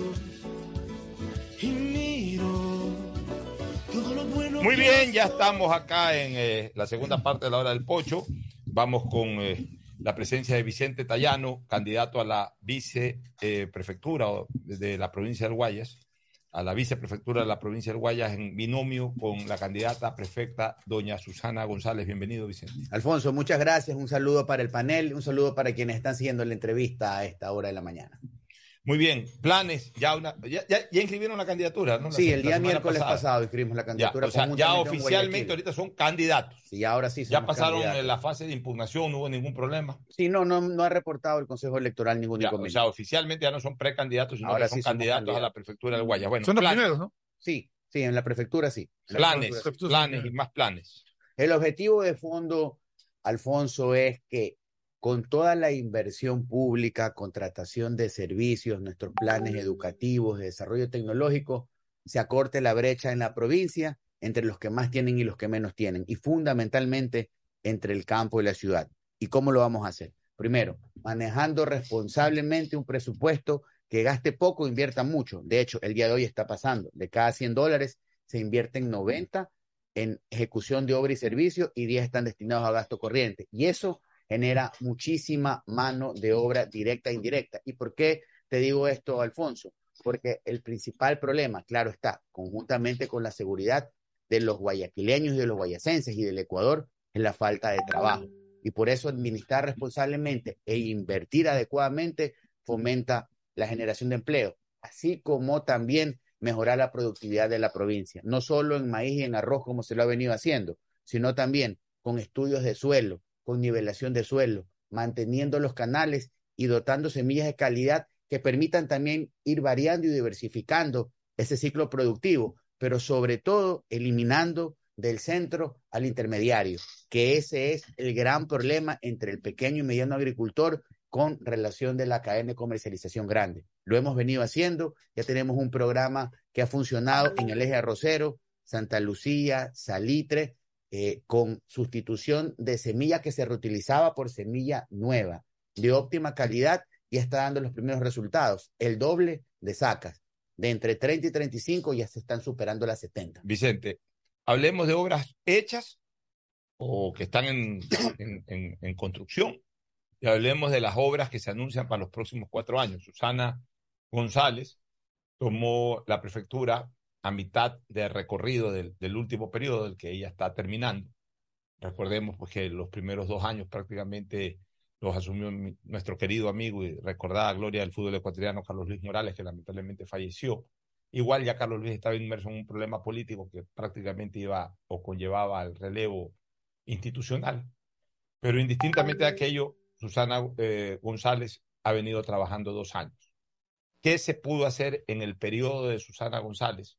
¿Y qué es lo que ofrecen de obras concretas o de obras concretas para los próximos cuatro ¿Qué años? hizo Susana González estos más o menos dos años y medio de gestión? Poner la casa en orden, pero sobre todo exigir que en materia de vialidad las concesionarias que en la provincia son dos, cumplan con su trabajo. Y cuando digo que cumplan con su trabajo, me refiero a que realicen la inversión necesaria para que las vías se encuentren en óptimas condiciones, para que las vías estén señalizadas, que no estaba sucediendo en la provincia del Guayas, y así como también se cumpla con el plan de ampliación a cuatro carriles que es necesario. Resulta un poco risorio también, más de preocupante, que casi luego de 20 años de un modelo de concesiones, no todas las vías pudiendo tener la capacidad para hacerlo, me, refiero en cuanto a la infraestructura, no estén a cuatro carriles. Cito un ejemplo, una ruta muy productiva en ganado, también en palma, en cacao, entre Balsar y el Empalme, no estaba a cuatro carriles. Hoy, producto de la fiscalización adecuada y, de, y del control a las concesionarias, ya se está ejecutando el primer tramo a cuatro carriles. Esos contratos que tienen con las concesionarias incluían muchísimas cosas que no se cumplen. Por ejemplo, yo nunca he visto, cuando he viajado, ambulancias que deberían de haber, de acuerdo, tengo entendido, a los contratos de concesionarias, que deberían de tener siempre equipos médicos por cualquier accidente. que Ricardo, y no solo las ambulancias, el, e, el ejemplo de, de la infraestructura al que me estoy refiriendo. Imagínese usted una ruta tan importante a dos carriles, no solo que mejora los tiempos de viaje, la salida de los productos, que es costo también, sino también la seguridad de las personas. Entonces, ya se están ejecutando los primeros cuatro kilómetros y eso es el orden que hemos podido poner hablando solo de vialidad. Ahora, ¿qué viene en un segundo momento? Una segunda generación de concesiones para la provincia del Guayas. Y es que es necesario conectar de manera más ágil parroquias, recintos y también cantones. Y parte importante de esta segunda generación de concesiones es la construcción del puente alterno sur o el famoso quinto puente. ¿Y qué ha hecho la prefectura? En el mes de julio, la prefectura fue anfitriona y organizadora del primer Congreso Internacional que se ha dado en este país de vías de concesiones viales. Y el tema central fue precisamente cómo, de manera coordinada, porque hay que decirlo claramente, de manera coordinada con los municipios intervinientes en el trazado y con el gobierno central, se debe y se tiene que ejecutar esta obra del quinto puente que cuesta alrededor de mil millones de dólares. Ya, ese, ese, ese quinto puente tiene que impulsarlo obviamente el gobierno, porque es el que tiene la plata para eso, pero evidentemente tendrá que comprometerse la prefectura. ¿Qué ha hecho la prefectura. Alfonso? La A ver, ¿qué- prefectura ya tiene un trazado preliminar en función de lo que ya existe, porque no olvidemos que se han dado cinco intentos de poder concretar esta obra. ¿Cuál sería el, el- el- el trayecto del ¿Cuál- quinto ¿Cómo es el diseño? ¿Cómo es el diseño? A ver, o sea, eh, así a grosso modo, ¿de Ok, dónde arranca? El, el objetivo, ¿Por dónde el- el pasa? objetivo es conectar Guayaquil, la zona portuaria de Guayaquil. Digamos, eh, esclusas. Sí, desde Esclusas vam- vam- vam- vamos a pasar, hay cuatro puentes en este proyecto. El Para primer puente que, para, ¿de dónde, para- de dónde para- a para dónde poder llegar, y te explico el tramo en líneas generales y luego vamos al detalle. Tú tienes que pasar también para llegar hacia Naranjal. ¿Por qué? Porque esa es la ruta que mueve la mayor cantidad de contenedores, porque de allá viene Camarón, de allá viene Banano. Estamos juntos a la provincia del Oro y también confluye en un tramo ya la provincia de La Suay para entrar hacia Naranjal. Entonces, ¿qué es lo que ha hecho la prefectura? Trabajar con los diseños preliminares que se vinieron trabajando desde el gobierno del señor Correa, luego en el gobierno del señor Moreno y, y se dio un intento fallido también en el gobierno del presidente Lazo. Sobre ese trazado se ha ido a vender y a publicitar el proyecto, lo digo a vender en, buen, en buena lid, Claro, al exterior para buscar el financiamiento, porque ¿qué es lo que tenemos que hacer? De manera responsable, encontrar un financiamiento que no impacte directamente en los usuarios, porque eso se tiene que pagar con el peaje, con la tarifa que paguen los usuarios. Entonces, si hoy ya es muy caro y hay eh, vehículos determinados ejes que para venir de Quito al puerto o de Quito a Guayaquil pagan alrededor de 50 dólares solo en peajes, nosotros tenemos que generar un desarrollo complementario con otras vías que sean parte integrante del proyecto, que lo vuelvan atractivo y que no solo sean cuatro puentes y vías, sino que se genere un verdadero polo de desarrollo que permita que haya también desarrollo industrial, desarrollo productivo, comercial, en toda esta zona de influencia de una obra importantísima para el Ecuador. Estamos absolutamente conscientes de que tiene que darse trabajo coordinado. De hecho, en este Congreso de Concesiones participó Guayaquil, porque es parte integrante del tema. El Ministerio de Transporte y Obras Públicas también lo hizo. ¿Cuántos kilómetros tiene más o menos el proyecto vial? Bueno, esa es una muy buena pregunta porque va a depender de cuál es el alcance que se le quiera dar, porque usted lo puede construir por fases, lo puede construir por tramos y de hecho los, los puentes principales pueden iniciar a, a- a cuatro carriles y tener la capacidad de poderse ampliar. Sí, y, to- y todo eso es lo que se tiene que discutir y por eso es que es importante que se lo haga de manera conjunta. ¿Qué hizo la prefectura? A ver, ante los intentos fallidos, no vamos a esperar que desde el gobierno central se dé el primer paso. Miren, y en buena hora, una vez que se dio el Congreso de Concesiones, que vinieron representantes de la banca estadounidense, de Banca de Europa, a decir, nosotros confiamos en Guayas, nosotros podemos financiar el puente, pero hay que buscar la forma. También el gobierno ya salió al paso diciendo, también estamos listos y queremos hacerlo. La señal ha sido clara desde Guayas y Guayaquil. Nosotros queremos juntarnos porque es una obra importantísima para descongestionar también el acceso a la ciudad de Guayaquil. Vamos a revisar hablando de esta segunda generación de concesiones, por ejemplo. Es necesario que tengamos una nueva entrada y salida de Guayaquil paralela o alternativa a la vía Daule. La vía Daule está colapsada por el gran desarrollo que ha tenido y cuando lamentablemente se dan estos incidentes en la penitenciaría o en zonas aledañas un incendio Se corta en la zona industrial, no se puede entrar y salir de Guayaquil por esa ruta. Hay un trazado ya que nuestros técnicos del equipo de la prefectura preliminarmente lo han pensado por la avenida perimetral, la León Febres Cordero que viene de San Borondón por Aurora. Usted llega a un Sí. puente que lo conecta con Pascuales. Hacia la derecha me parece que hay un desarrollo urbanístico que se llama Villa Italia. Por allí, paralelamente a esa margen, podemos llegar hacia, hacia la salida de Guayaquil. Son temas que... O no- sea, el viejo country club por ahí. Sí, por allá. No, miren, son temas que no es que lo estamos pensando y que recién los queremos ver o los queremos estudiar, como pasa con otras personas que sí, legítimamente aspiran, pero no tienen idea de lo que se tiene que hacer. Vicente. Nosotros ya lo hemos trazado, lo hemos pensado y estamos seguros que lo vamos a Voy, ejecutar a partir voy a darle el 24. paso a Gustavo Ponte los Fonos Allá. para que Gustavo a través del Zoom también formule una o alguna par de preguntas que quiera desarrollar. Adelante, Gustavo, te escucha el candidato Vicente Tallano.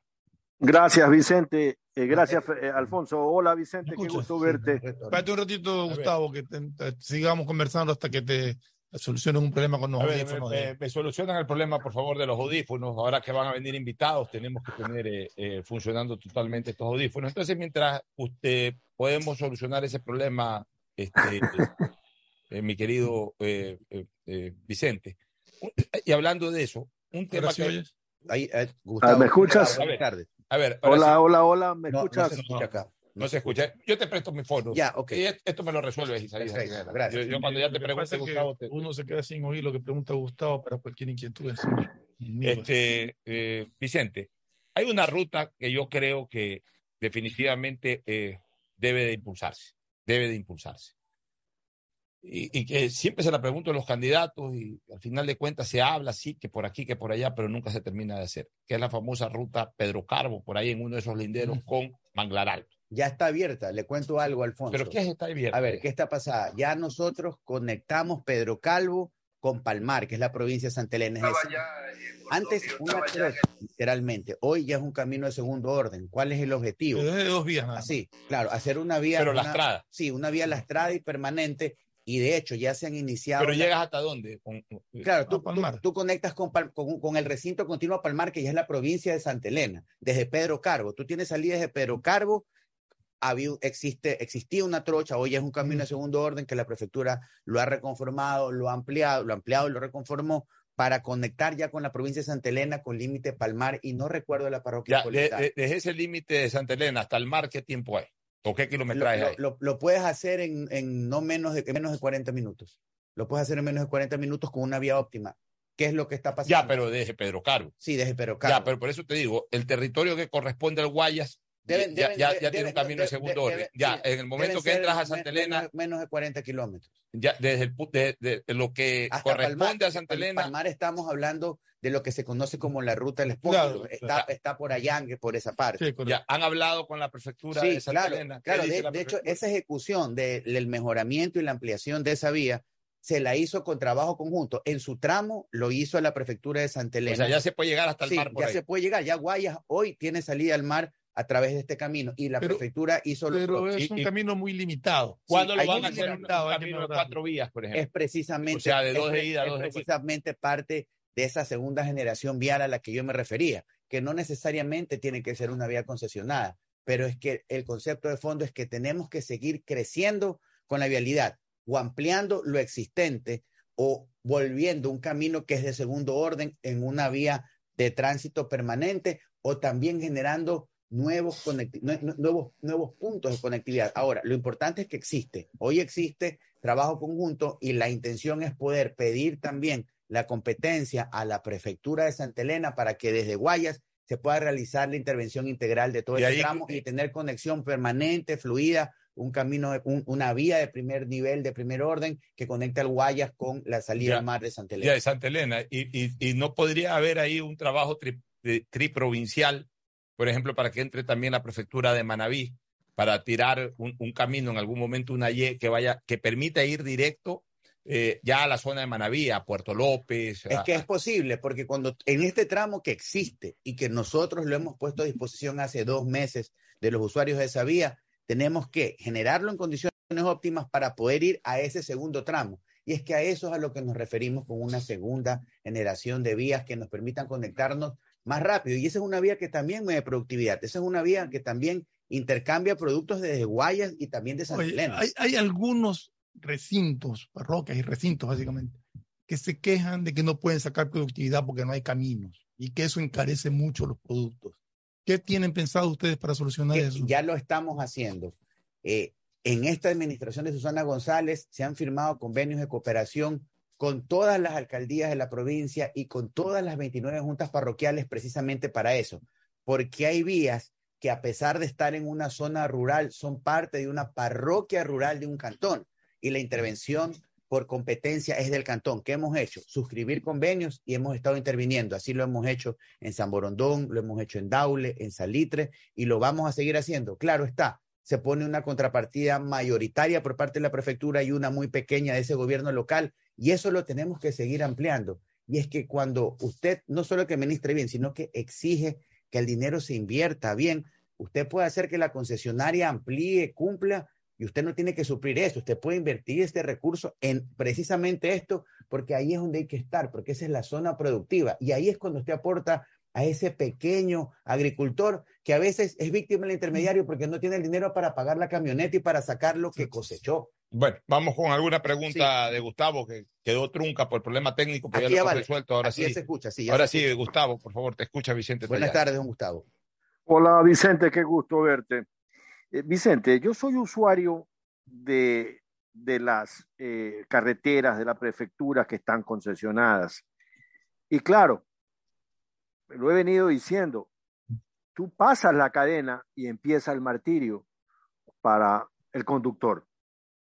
Las carreteras que están en manos del Ministerio de Obras Públicas, sobre todo las de Manabí, que es la que yo básicamente eh, eh, transito yendo hacia el norte de la provincia de Manabí, tienen una cantidad de huecos que hacen que la conducción sea un problema, porque la gente invade carriles, invade carriles en curvas para eludir cráteres que están allí y que no lo solucionan. Pero en todo caso, uno llega a las concesiones y las cosas cambian. Sin embargo, uno de los graves problemas que tenemos en las concesiones son las faltas de bypass. Alguna vez le dije a Correa en el cenit de su poder, cuando él hablaba de, la de, de su obra vial, yo le decía, a mí me, me da lo mismo porque yo me sigo demorando cuatro horas para llegar de Guayaquil a Bahía. ¿Por qué? Porque tengo que pasar Petrillo. Si en Petrillo atropellan un perro, se detiene el tránsito y no puedes hacer absolutamente nada. Si llegas a Sargentillo y son las fiestas de Lomas de Sargentillo, por lo menos cierran un carril y te tiran al otro carril.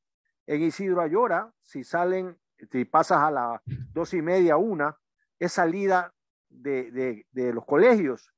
Y entonces el problema se convierte en un quilombo del carajo. Pero el más grande de todos es Pedro Carbo, Alfonso. En Pedro Carbo Es es, grande, un- sin duda. es- es grande, pues. Y, y entonces, algún rato yo creo que tenemos que enfrentar esta situación, Vicente, para ver si se hacen bypass para, para las ciudades, ¿no? Para estos pueblos. Porque créeme que a veces uno atravesar Pedro Carbo eh, eh, se, se transforma en un tema de media hora, por lo menos. Sí, Gustavo, buenas tardes. Usted tiene toda la razón y tiene una lectura clara porque es usuario de la vía. Yo también lo hago mucho por la actividad ganadera de, mi familia. Y de hecho, a eso es a lo que me refería en exigir que las concesionarias hagan su trabajo, porque cuando se quiere resolver problemas como el que Gustavo acaba de señalar, usted le tiene que decir, y lo estamos haciendo en una primera fase en este momento en la T hacia Salitre y hacia la zona en la que confluyen Salitre y Zamorondón. Señor, tenemos que mejorar, como lo dijo Gustavo, el- la entrada y salida con una vía expedita a Pedro Caro, a Lomas y esa zona. Estudie usted con sus recursos, con los que genera la productividad de esa vía, la, alternativa y empiece a ejecutar. Y eso lo vamos a hacer porque eso está previsto, Gustavo. Y de hecho, Qué bueno. tanto tiene que pasar que el, la, digamos que la primera señal de este tema es esa intervención conjunta para que tengamos salidas de Pedro Caro al mar. Y, y lo más Y eso es parte de este segundo momento y de esta segunda generación vial y también de concesiones y- que tenemos y lo previstas. importante es que las concesionarias ya cumplan con el compromiso de que están cobrando peajes no solamente para tener eh, bien pavimentada la vía, sino también ampliarla, hacer los bypass, etc. Ampliarla, eh, oye, ampliarla y señalizarla. Y- y dar la servicios- ambulancia. y dar servicios de emergencia, porque seguimos igual en ese, bueno, han mejorado algunas cosas, pero más o menos lo mismo que hace 20 años cuando comenzó este tema de las concesiones, siguen siendo, en algunas rutas siguen siendo carreteras estrechas, de, de apenas dos carriles, cuando ya desde hace rato toda la provincia del Guayas debería de tener eh, por eh, carreteras por lo menos de cuatro carriles, dos de ida y dos de vuelta. Todas las concesiones debe de haber, como, te- como decía, ambulancia, debe haber grúas. De hecho, carro ¿qué- dañado no tiene cómo decía- qué decía, movilizarse. el, qué decía el contrato originalmente? Esto empezó en el año 98, 99, ¿no? ¿Qué decía el contrato inicialmente? Ok, usted tiene que hacer una inversión inicial que la tiene que ir incrementando en el tiempo en función de que el volumen de utilización de esa vía genere más recursos. Llegó en un momento a lo largo de este contrato que ha sido renovado y renovado, que termina este, este contrato de estas dos concesiones en el 26 y hay uno que es más largo que se hizo exclusivamente para el PAN, el Puente Entero Norte, que termina, me parece que en el 30 o algo en el 35. Y usted tiene que decir lo que es, señor, sí, de acuerdo, pero hoy hay este volumen de movimiento porque necesitamos que cumpla, que se amplíe, que lo señalice y que esté en óptimas condiciones como lo estamos haciendo. Por lo tanto, también esta es una experiencia importante.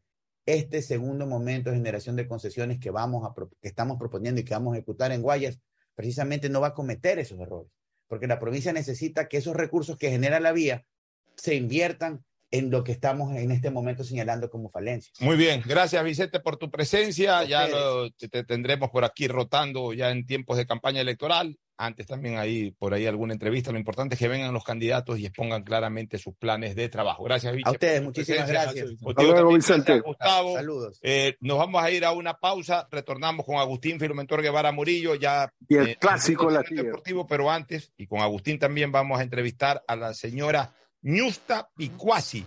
Ella es una joven otavaleña, cantante, una de las voces principales de la campaña de Claro. Y a propósito, escuchemos esa canción tan linda que prepara esta campaña de Claro, la compañía de telecomunicaciones vinculada directamente con el Mundial de Qatar 22. Claro que me levanto antes que el sol, antes que cante el gallo porque soy emprendedor. Claro que enseño todo lo que sé, porque los niños de mi pueblo necesitan aprender. Claro que siembro y trabajo la tierra, pensando en mis hijos,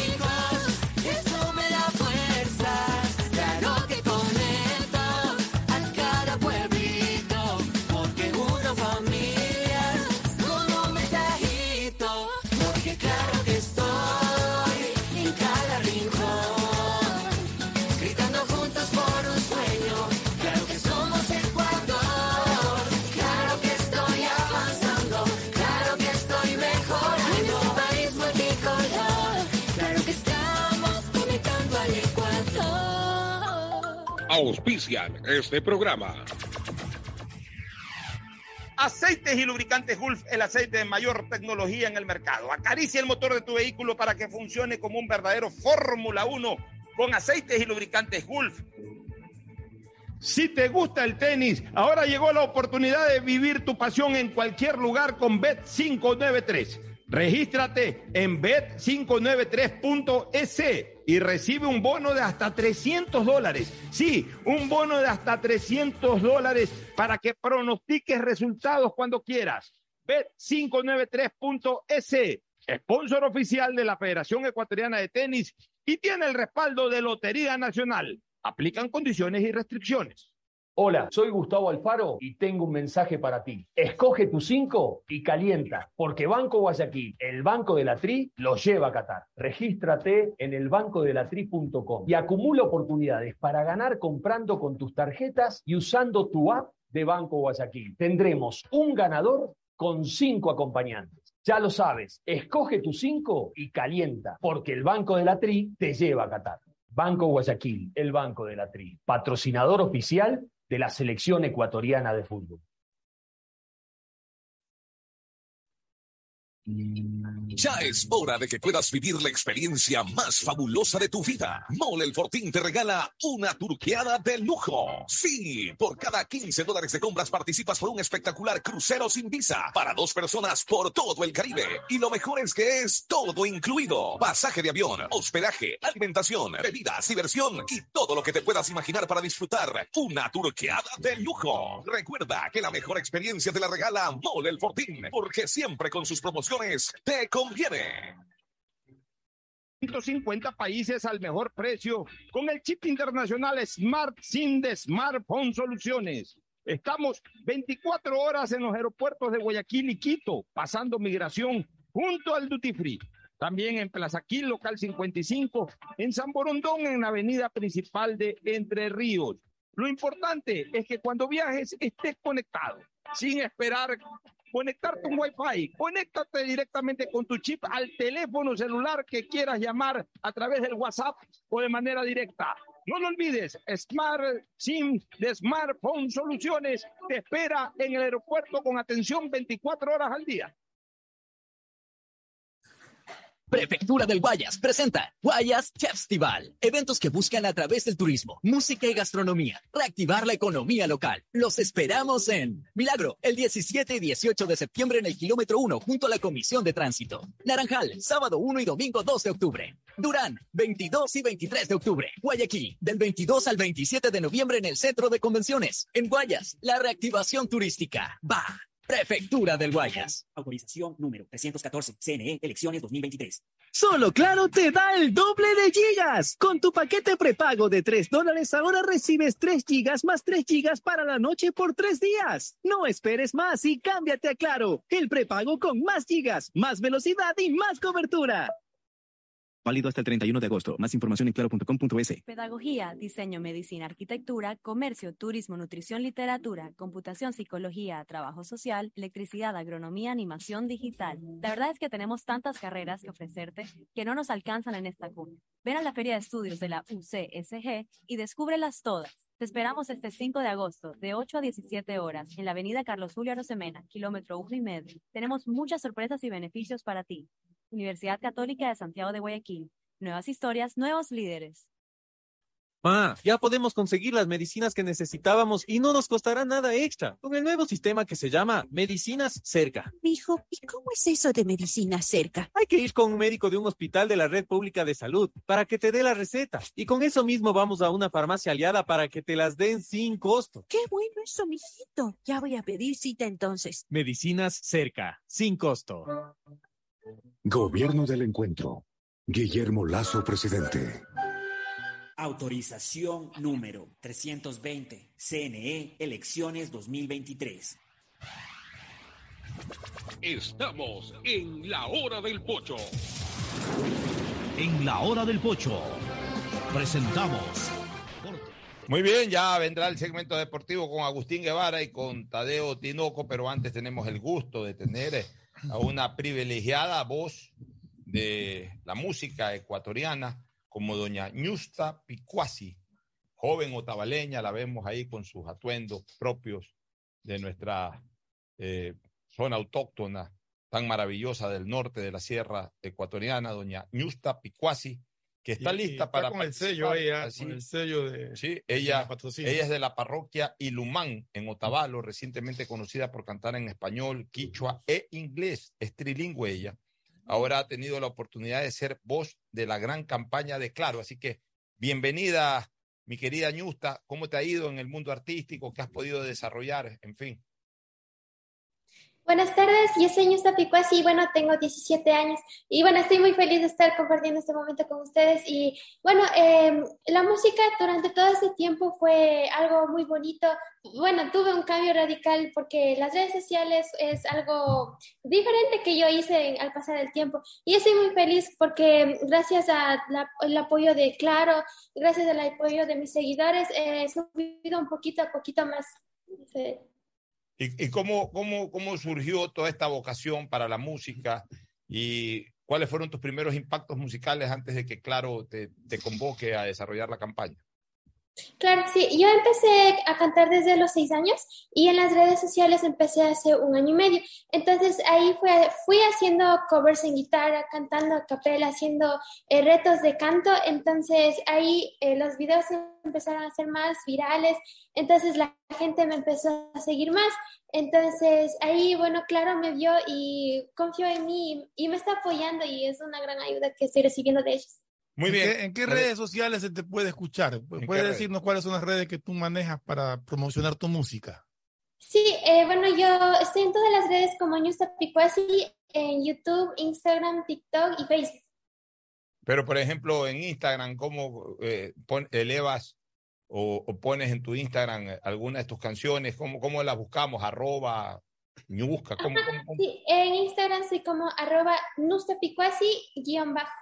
Nusta, Nusta. eh, eh, eh, tu, tu- tu nombre es con ñ, pero en, en la red social aparece con N, ¿no verdad? Nusta. Sí, sí, porque no, no hay la ñ, entonces Claro, no hay la con ñ. N. Bueno, Agustín Filomentor Guevara Morillo, por favor, incorpórate. Bueno, ahí eso de la provincia de. Imbabura. Yo tengo ancestros también de Cotacachi, por la familia Morillo, son de Cotacachi, ¿no? Ah, qué bueno. Porque había venido el señor Pablo Morillo y dejó por allá pues toda la Oye, simiente, ¿no? ¿Qué te parece si le invitas a cantar a capela? Ah, sería lindísimo. Oiga, pero cuénteme de Ilumán, porque todo también a la familia Vargas Acosta, que son de ahí. Me dice que Ilumán tiene una particularidad también de los señores de los brujos, de los chamanes, que tienen una historia extraordinaria. ¿Ilumán es cierto eso? Bueno, o sea, en Ilumán eh, existen lo que son los yachas. Bueno, ellos hacen limpias con plantas, con huevo, con cuis, sí. todo eso. Entonces uno va allá y se cura. Bueno, eso es lo que sí hay en Ilumán, hartos yachas. Pero no, yo, yo nunca he ido a ellos, pero sí hay. Oye, eh, un- una invitación al Claro, que nos cante que nos cante capela y eh, algo. ya. la- vocecita Dice que que lo haces en, la- en las redes sociales. Haznoslo a través del Zoom, una, una canción a capela de, En, en- en de el la que idioma estás que usted promocionando. sabe, ¿no? En inglés, ¿en qué idioma lo maneja? Bueno, ahorita le puedo cantar esta canción, una parte de la canción de la campaña de Claro, que es súper bonito y Perfecto. habla de todo lo que es conexión y todo eso. Bueno, Ya, y dice así. eh, A ver, escúchame un ratito. La vas a cantar a capela y cuando termines en capela mm, nos ayuda Isaid con, con la canción que ya está instrumentada. Adelante. eh, la- eh, por favor, preséntela como que si estuviera en el escenario, Agustín Guevara. Directamente para todo el mundo, presente desde Ilumán, Nusca. ¡Nusta! ¡Picuasi! ¡Picuasi en directo! Claro que me levanto antes que el sol, antes que cante el gallo porque soy emprendedor. Claro que enseño todo lo que sé, porque los niños de mi pueblo necesitan aprender. Claro que siembro, trabajo la tierra, pensando en mis hijos, eso me da fuerza. Claro que conecto a cada pueblito, porque uno familias con un mensajito. Bueno, es Muy bien. Me gusta. Antes que el sol, antes que cante el gallo, porque soy emprendedor. Claro que enseño todo lo que sé, porque los niños de mi pueblo necesitan aprender. Claro que siembro y trabajo la tierra, pensando en mis hijos,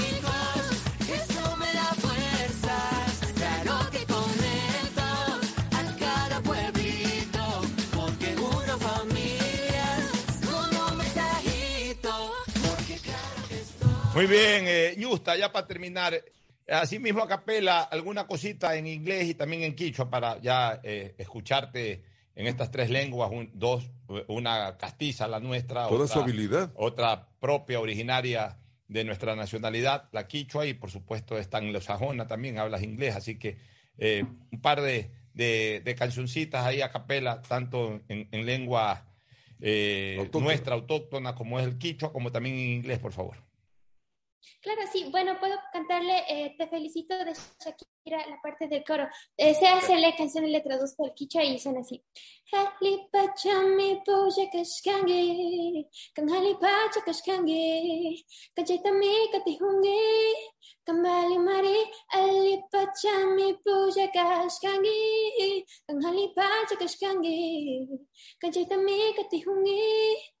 kambali mari, ali pachami puja kashkangi.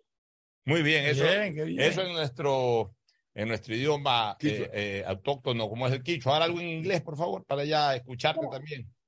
Sí, puedo cantar esta parte. Dice, When the raindrops fell down from the skies, the day you left me, and angel cried, oh, oh, oh, she cried.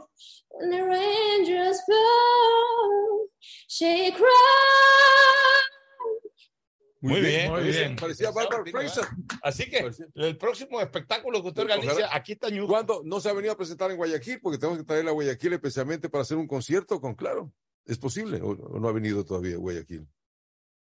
¿Todavía? o el- el- Bueno, eh, bueno eh, estoy empezando a salir eh, a conciertos así. Esperemos que se dé la oportunidad, pero aún no he salido. He visto que usted tiene más de 20 mil seguidores y tendrá muchos novios también, y usted. Bueno, esa parte, eh, la verdad, no, no me interesa. Yo sigo con lo que es la música y ahí le doy todo. más. Sí, el mejor de los éxitos, nunca en tu futuro. Me imagino que quieres dedicarte a la música, ojalá tengas la oportunidad de presentarte en alguno de estos realities que tanta fama están creando ahora a muchos artistas. Te deseo lo mejor porque realmente tienes una muy linda voz. Ñusta, una última inquietud. Tienes como referente de la música a nuestro recordado amigo Jesús Fichamba, que surgió justamente de allá de Otavalo, directo al mundo. Eh, eh, fue, el- fue el ganador eh, moral de un festival eh, eh, mundial que era justamente la OTI, y desde ahí saltó al mundo. Tuvo un- un- una gran trayectoria como, como cantante. Eh, ¿Sabes quién es Jesús Fichamba o lo, o lo tienes como uno de tus referentes o, o primera vez que escuchas el nombre de Jesús Fichamba? Yo Aguavil también de allí. Claro, bueno, eh, de Jesús Fichamba, yo admiro mucho sus ganas de salir al mundo, de triunfar y todo eso. Entonces sí, es también uno de los personaje- personajes que a mí me gusta y sobre todo porque también es indígena y es súper talentoso y quiso seguir, seguir adelante y bueno, ahí le dio con todo lo que quiso y pudo. Así es, lamentablemente falleció hace un par de años atrás, víctima del COVID. Gracias. Entonces, la presencia de Ñusta Picuasi aquí en la hora de Maravillosa, extraordinaria. Felicitaciones. Muchas gracias, Ñusta. Nos vamos a una pausa y retornamos con el segmento deportivo, ya sin presentación, ya fue presentado. El siguiente es un espacio publicitario apto para todo público. Prefectura del Guayas, junto a Global Smile, devuelven la sonrisa a cientos de pacientes de escasos recursos que nacen con malformaciones faciales y paladar fisurado a través de cirugías gratuitas en su nueva misión solidaria. Contáctanos al 099-5499-150. Prefectura del Guayas. Autorización número 323 CNE Elecciones 2020. Ñaña, estoy contenta porque puedo tomar los medicamentos que necesitaba sin costo con el nuevo sistema Medicina Cerca. ¡Oh, qué bueno, ñañita! Sí, tengo que ir a la cita en una unidad de la Red Pública de Salud para que me den la receta. Voy a una de las farmacias afiliadas y así de fácil me dan las pastillas sin costo. Yo voy a revisar para obtenerlas también. Medicinas cerca, sin costo. Gobierno del Encuentro. Guillermo Lazo, presidente. Autorización número 319 CNE Elecciones 2023. 593.es. Si ganas en la vida y quieres ganar en el juego, llegó el momento de que te diviertas con los pronósticos deportivos de Bet593.es. Regístrate ahora y recibe un bono de hasta 300 dólares. Bet593.es.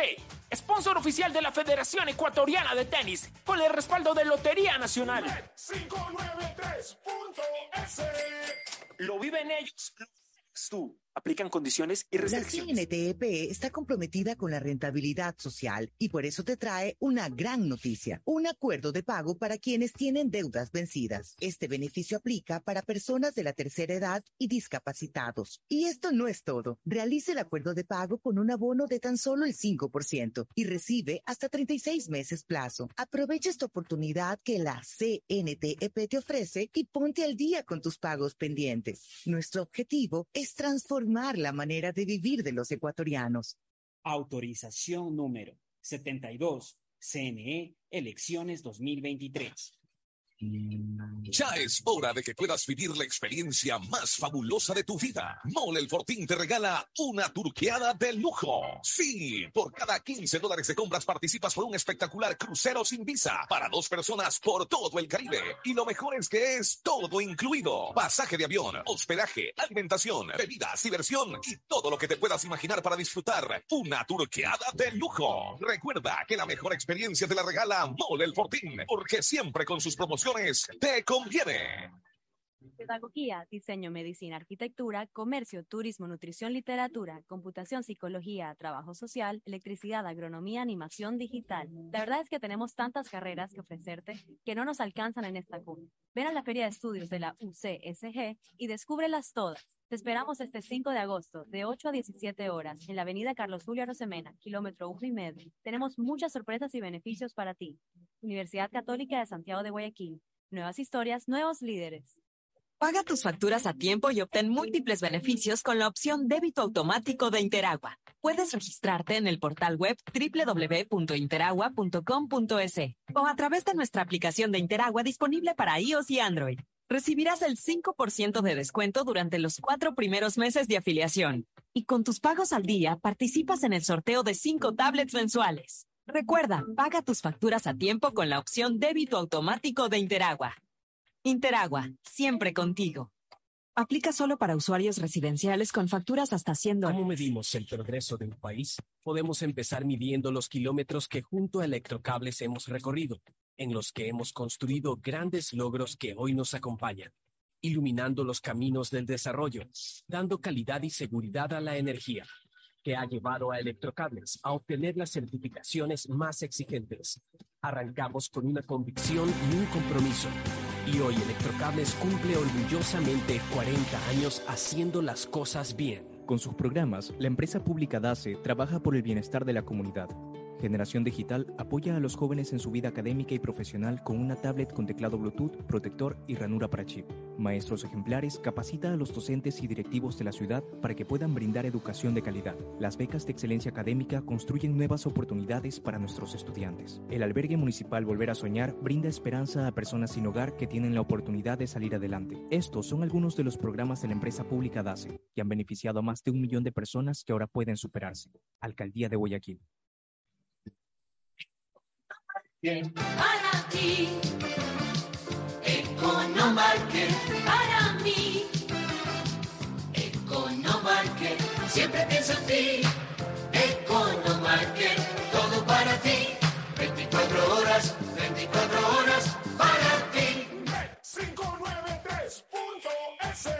Si un partido de tenis lleva tu emoción al máximo, ahora vívela al doble con los pronósticos deportivos de Bet593. Regístrate ahora en Bet593.es y recibe un bono de hasta 300 dólares para que pronostiques resultados de miles de eventos deportivos. Bet593.es, sponsor oficial de la Federación Ecuatoriana de Tenis. 593.es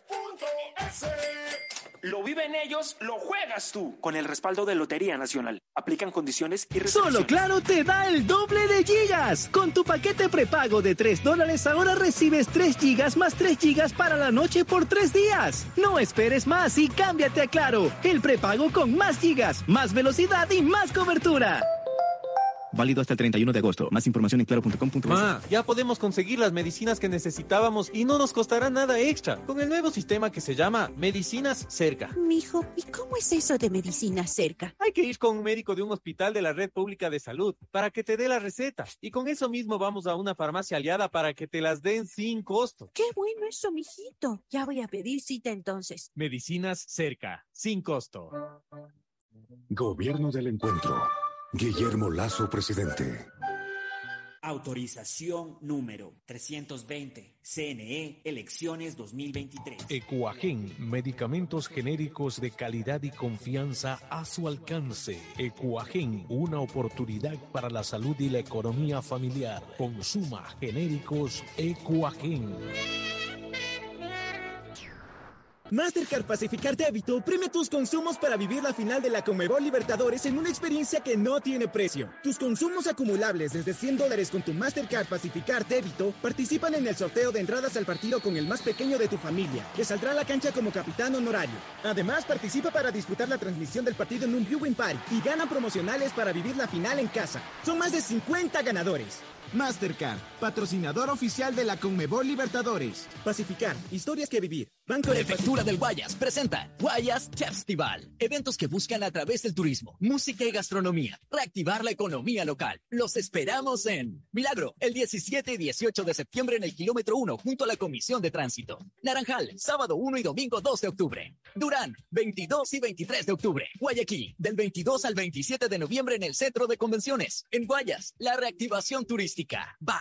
Prefectura del Guayas. Autorización número 314. CNE Elecciones. Hola, soy Gustavo Alfaro y tengo un mensaje para ti. Escoge tu 5 y calienta, porque Banco Guayaquil, el Banco de la Tri, lo lleva a Qatar. Regístrate en el bancodelatri.com y acumula oportunidades para ganar comprando con tus tarjetas y usando tu app de Banco Guayaquil. Tendremos un ganador con cinco acompañantes. Ya lo sabes, escoge tu 5 y calienta, porque el Banco de la Tri te lleva a Qatar. Banco Guayaquil, el Banco de la Tri, patrocinador oficial de la selección ecuatoriana de fútbol. Hay sonidos que es mejor nunca tener que escuchar. Porque cada motor es diferente. Desde hace 104 años, lubricantes Full mantiene la más alta tecnología y calidad en línea de aceites para motores a diésel y gasolina. Está hecho con una fórmula especial para dar excelente protección a todo tipo de motores, evitando el desgaste prematuro de pistones, anillos y árbol de levas ayudando a mantener limpio el motor y libre de depósitos que se forman por las altas o bajas temperaturas. Dele a su motor lo que se merece. Lubricantes Full, la más alta tecnología en lubricación. 104 años preservando la vida de su motor. Lubricantes Cool. Cool es más lubricante.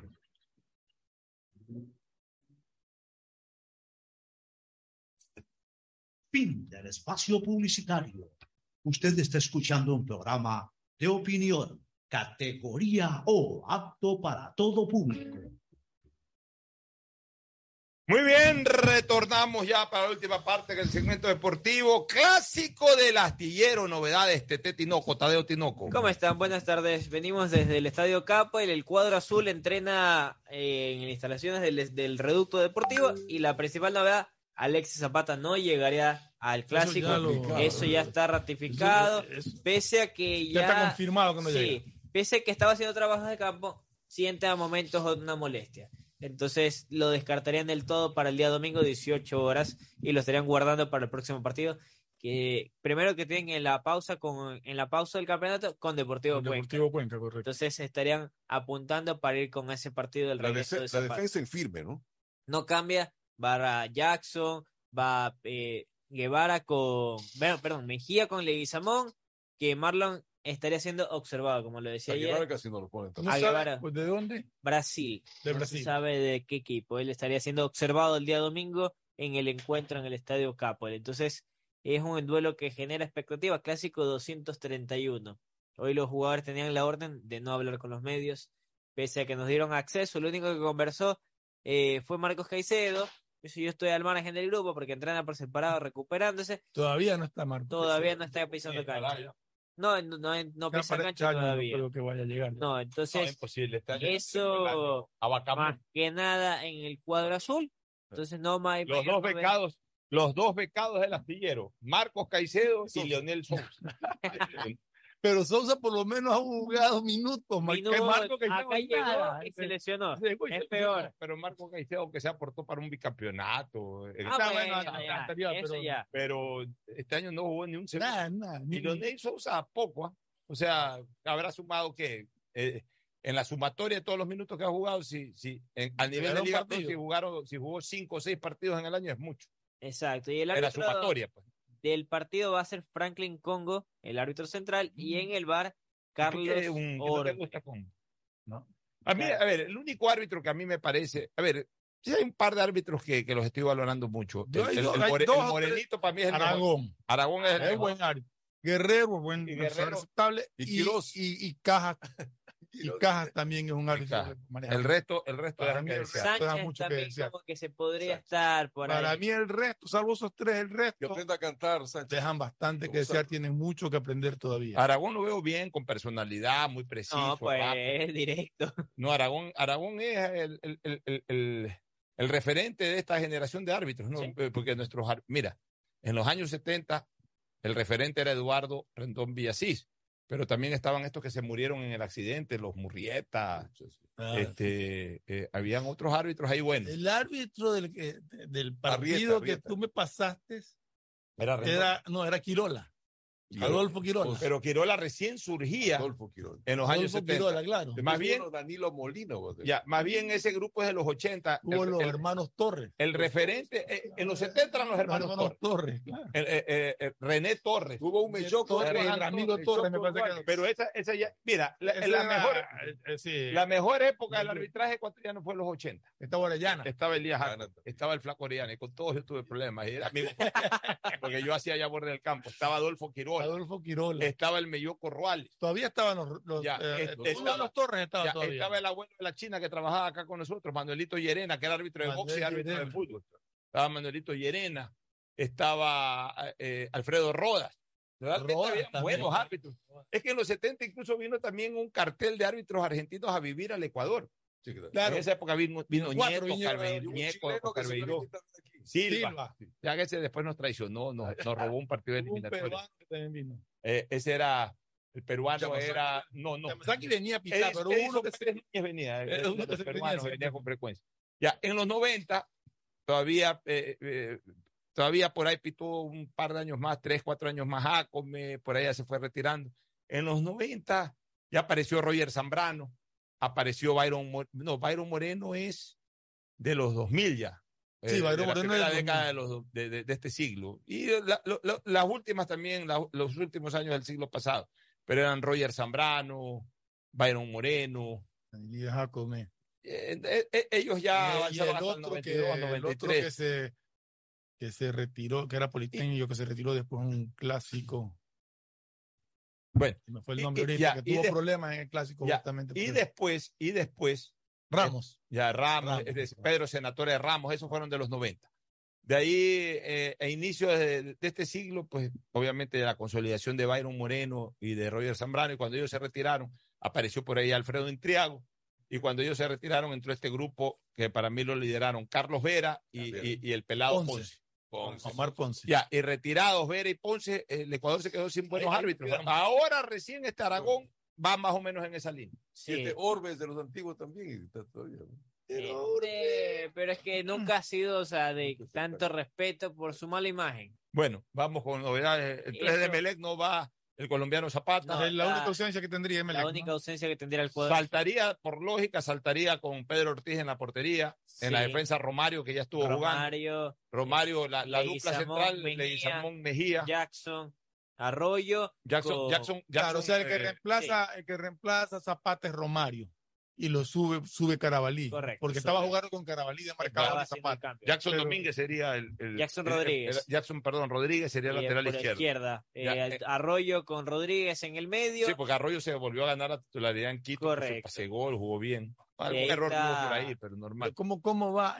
¿Va a jugar otra vez con Garcés o va a Ceballos? Eh, Esa- se iría yo- José Francisco Ceballos, que ya está al 100%. Seguir más La adecuado. O sea, posibilidad. sería Carabalí, Ceballos y, y, el demonio. y Demonio García a la izquierda. Y arriba está, si va la, ¿Lo pone Alejandro Cabeza o va con Mauro Quiroga que ha venido haciendo un cambio? en los O sea, que últimos- básicamente tendría un par de dudas. Es la, sí, Entre pero si va Ceballos o. Garcés y va, o va Quiroga o, o va Cabeza. Cabeza. Es lo único que tiene duda Ismael Rescalvo. Se la juega entero también soy Ismael Rescalvo, que es muy criticado. O sea, Rescalvo, si no gana el clásico, Sí, porque dice que tiene cinco partidos, muy particularmente un equipo partido inmortal con Bustos también, así que por lo Sí. tanto a ver qué pasa, ¿no? Entonces son las cosas que se van a manejar. Por el otro lado, Barcelona no presenta mayor novedad que el que no va a estar, que es Leonel Sousa, y el mismo 11 estaría, que es el que jugó el fin de semana. Es decir, Burray, Velasco, Rodríguez, Sosa y Perlaza. No le da el respaldo a Leonel Quiñones. no le gusta. No le convence, va Jonathan Perlaza. Carcelén Piñatares, ese va a ser el medio sector. Por derecha, Adonis Preciado, estaría ahí eh, Damián Díaz, Fidel Martínez y John Jairo Cifuentes. Eso es lo mejor que tiene Barcelona. A ver, como yo decía ayer en, en esto fútbol, los escenarios de Barcelona y Emelec son distintos para este partido. Bueno, el escenario eh, físico es, es favorable para el Emelec, juega en el campo, el de local con su hinchada. Hablemos de los escenarios deportivos. Barcelona juega con una relativa tranquilidad, ya está clasificado a la final. Y lo que tiene que hacer, que lo decía yo ayer y que lo dije aquí en la radio también, Barcelona lo que tiene que preparar su equipo para la final. Es decir, tratar de encontrar el 11 ideal para disputar los dos partidos contra el rival que le toque, que aparentemente eh, hoy es Aucas. Aparentemente hoy es Aucas, puede ser Independiente, puede ser el propio Melé, dependiendo del resultado del clásico, puede ser la misma liga, que no está descartada, y hasta Universidad Católica. O sea, que Barcelona gane la etapa es muy complicado. El eh, generar un sobreestrés por ganar la etapa podría ser contraproducente, porque tienen que darse muchos resultados y en, y, y en un camino a pensar de que el objetivo eh, principal es ganar la etapa para evitar la final, Barcelona puede estrellarse, los jugadores no van a terminar de recuperarse ni futbolísticamente, ni físicamente en el caso de algunos que tengan que hacerlo, etcétera. Entonces, tiene que asumir Barcelona con tranquilidad esta fase, una, es una especie de fase preparatoria para disputar la final. Ahora, dentro de esa fase preparatoria, tratar de ganar la mayor cantidad de puntos. Y si se da la situación de que se caen en gajo los equipos que están encima del Barcelona, ah, se le abrió la puerta, hay que aprovecharla. Pero si no, Barcelona tiene que llegar a la final, eh, primero con, con tranquilidad, segundo, con recuperación futbolística de, de- de algunos jugadores que bajaron mucho su nivel en estos últimos meses. Ese es el escenario del Barcelona, un escenario más tranquilo, más relajado, que no quiere decir que, que esté despreocupado. El escenario del Emelec es más complejo porque Emelec sí está jugando con nervios a flor de piel. Es decir, Emelec sí necesita ganar, sí necesita los puntos. Emelec sí está en la puja, sí está en la pugna, sí está en la carrera real de su única y, y última esperanza que tiene este año para clasificar a Copa Libertadores y para pelear el título, que es clasificar a la final, porque no lo hizo en la primera etapa. Entonces, y tampoco hoy tiene una posición cómoda que le permita eh, hasta incluso especular con el empate. Bueno, con el empate me mantengo de puntero, se me acercó el que va segundo, pero Poco a de- poco. después controlo. No, ML está en persecución. Lo que perdió con el Aucas se complicó. ML está No perdió, empató con Aucas. Pero bueno, Lo- los no, puntos, pero- puntos- perdió- puntos. perdió puntos, que, le- que eran vitales. Perdió dos puntos Emelec que teóricamente le podían haber dado oxígeno para un empate en el clásico. Exacto. Ya e- e- ese margen lo perdió y entonces ahora tiene que ganar. Tiene que ganar todo lo que le queda. Porque Eso prácticamente. más que nada. Emelec está en persecución, no está siendo perseguido, sino que está en persecución. Él está Entonces- persiguiendo. Entonces, no puede darse chance a, a- a bajar una fracción de segundo en esa persecución, porque no solamente que se le va el que va putero, sino que también a la par con Emelec hay otros que están en persecución, en acecho a, Y a ese también juega la acumulada que ellos buscan es clasificar a Copa Libertadores el próximo ¿Quién? año. El cuadro azul, o sea. Es que no hay No mucha chance para la, acumulada. ¿Por qué? Porque para la Copa Libertadores ya hay, Queda, queda un cupo. ya hay uno, ya hay un- Queda un cupo, porque el uno ya está ocupado por Barcelona, el otro lo ocuparía el ganador de la segunda Y el otro etapa y de el la otro de la Copa Ecuador. Ya. O sea, queda un cupo. Ya, que, sería para, para aquí hay, aquí hay una posibilidad que justo ayer que lo sería para un potencial ter- tercero y cuarto. Ojo, ¿sabes Ojo. cuál es el cupo de Emelec? el Mira, de no está descartado. Que Independiente gane la Copa Ecuador.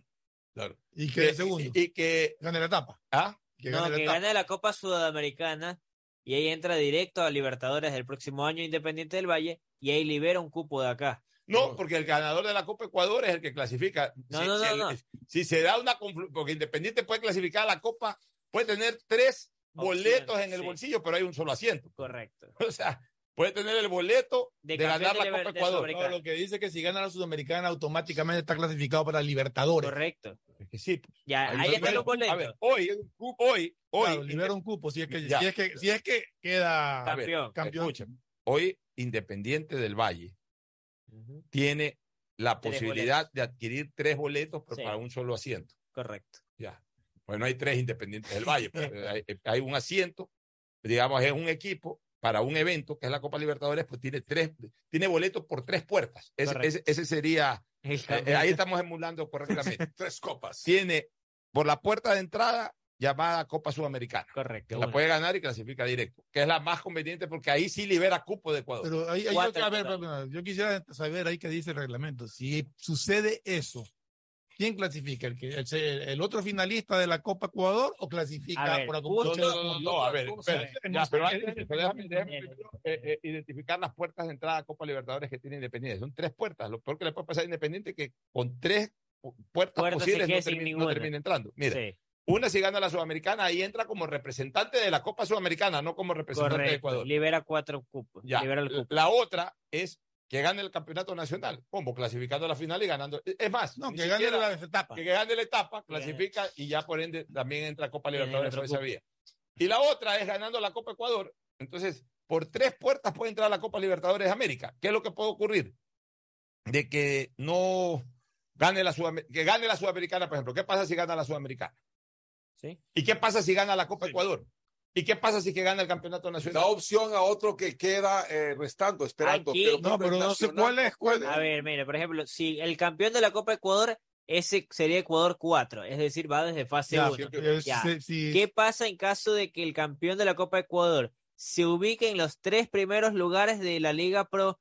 Su cupo de Ecuador 4 lo ocupará el subcampeón de la Copa Así dice, Ecuador. de la Copa Eso mencionó ayer la Federación Pero dice que-. Pero no dice, si podría porque queda, dice si queda en los tres primeros primeros lugares no Liga dice Pro. si queda campeón de la Sudamericana. Correcto. Estamos hablando de una Ahí se crea un Es vacío. que si queda campeón de la Sudamericana, libera el cupo. libera el cupo, y es decir, van Pero ¿quién automáticamente, lo ocupa? van sucesivamente. No, pues, es que si gana, si- si- a ver, espérate, si es campeón de la Copa Sudamericana, entra, y entonces, ¿qué pasa? Se da una final independiente nacional de la Mm. Copa Ecuador. Cualquiera que fuera el resultado, Nacional ocupa el, el puesto por la Copa Ecuador. Correcto. Y si además Independiente queda entre los tres primeros, Cede con la al acumulada, siguiente. cede al siguiente, Ya, acumulada. estamos- o sea, estamos- cede por torneo, estamos- segundo sí, lugar. pero estamos hablando de que entonces el ser campeón de la Sudamericana no es que libera un cupo, sino que la- Concede uno más. no concede nada. Concede Simple- uno más. Concede uno Pero, más. perdón, no, porque no va por la acumulada, va para el que queda final. No, no, no, Ecuador. no, Tendríamos cinco ecuatorianos. Tendríamos cinco ecuatorianos. Tendríamos cinco ecuatorianos. Si es campeón de la Sudamericana, él va en representación de la Copa Tendríamos cinco ecuatorianos, pero el cuarto cupo sigue siendo de la Copa Ecuador, o sea, no liberan la acumulada nada.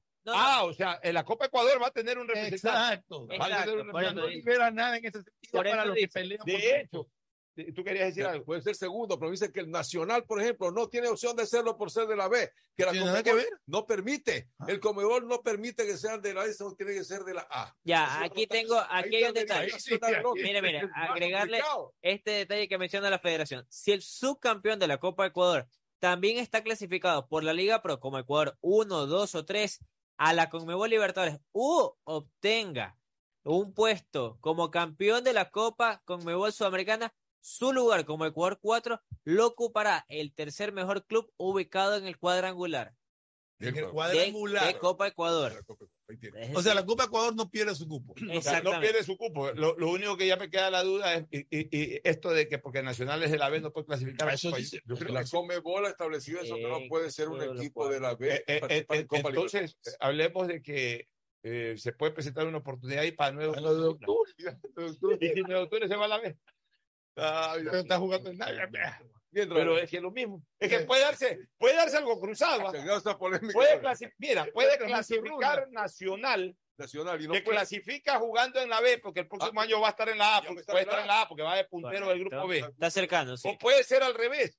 Puede clasificar 9 de octubre, que jugando en la A, cuando vaya a jugarse la Copa Libertadores, esté en la B. Correcto. Y hoy juega Independiente versus 9 de octubre a las 19 horas por Copa Ecuador. Muy bien. Bueno, En mañana seguiremos sí. hablando del clásico del astillero. Nos vamos a una última recomendación comercial y luego al cierre. Auspician este programa.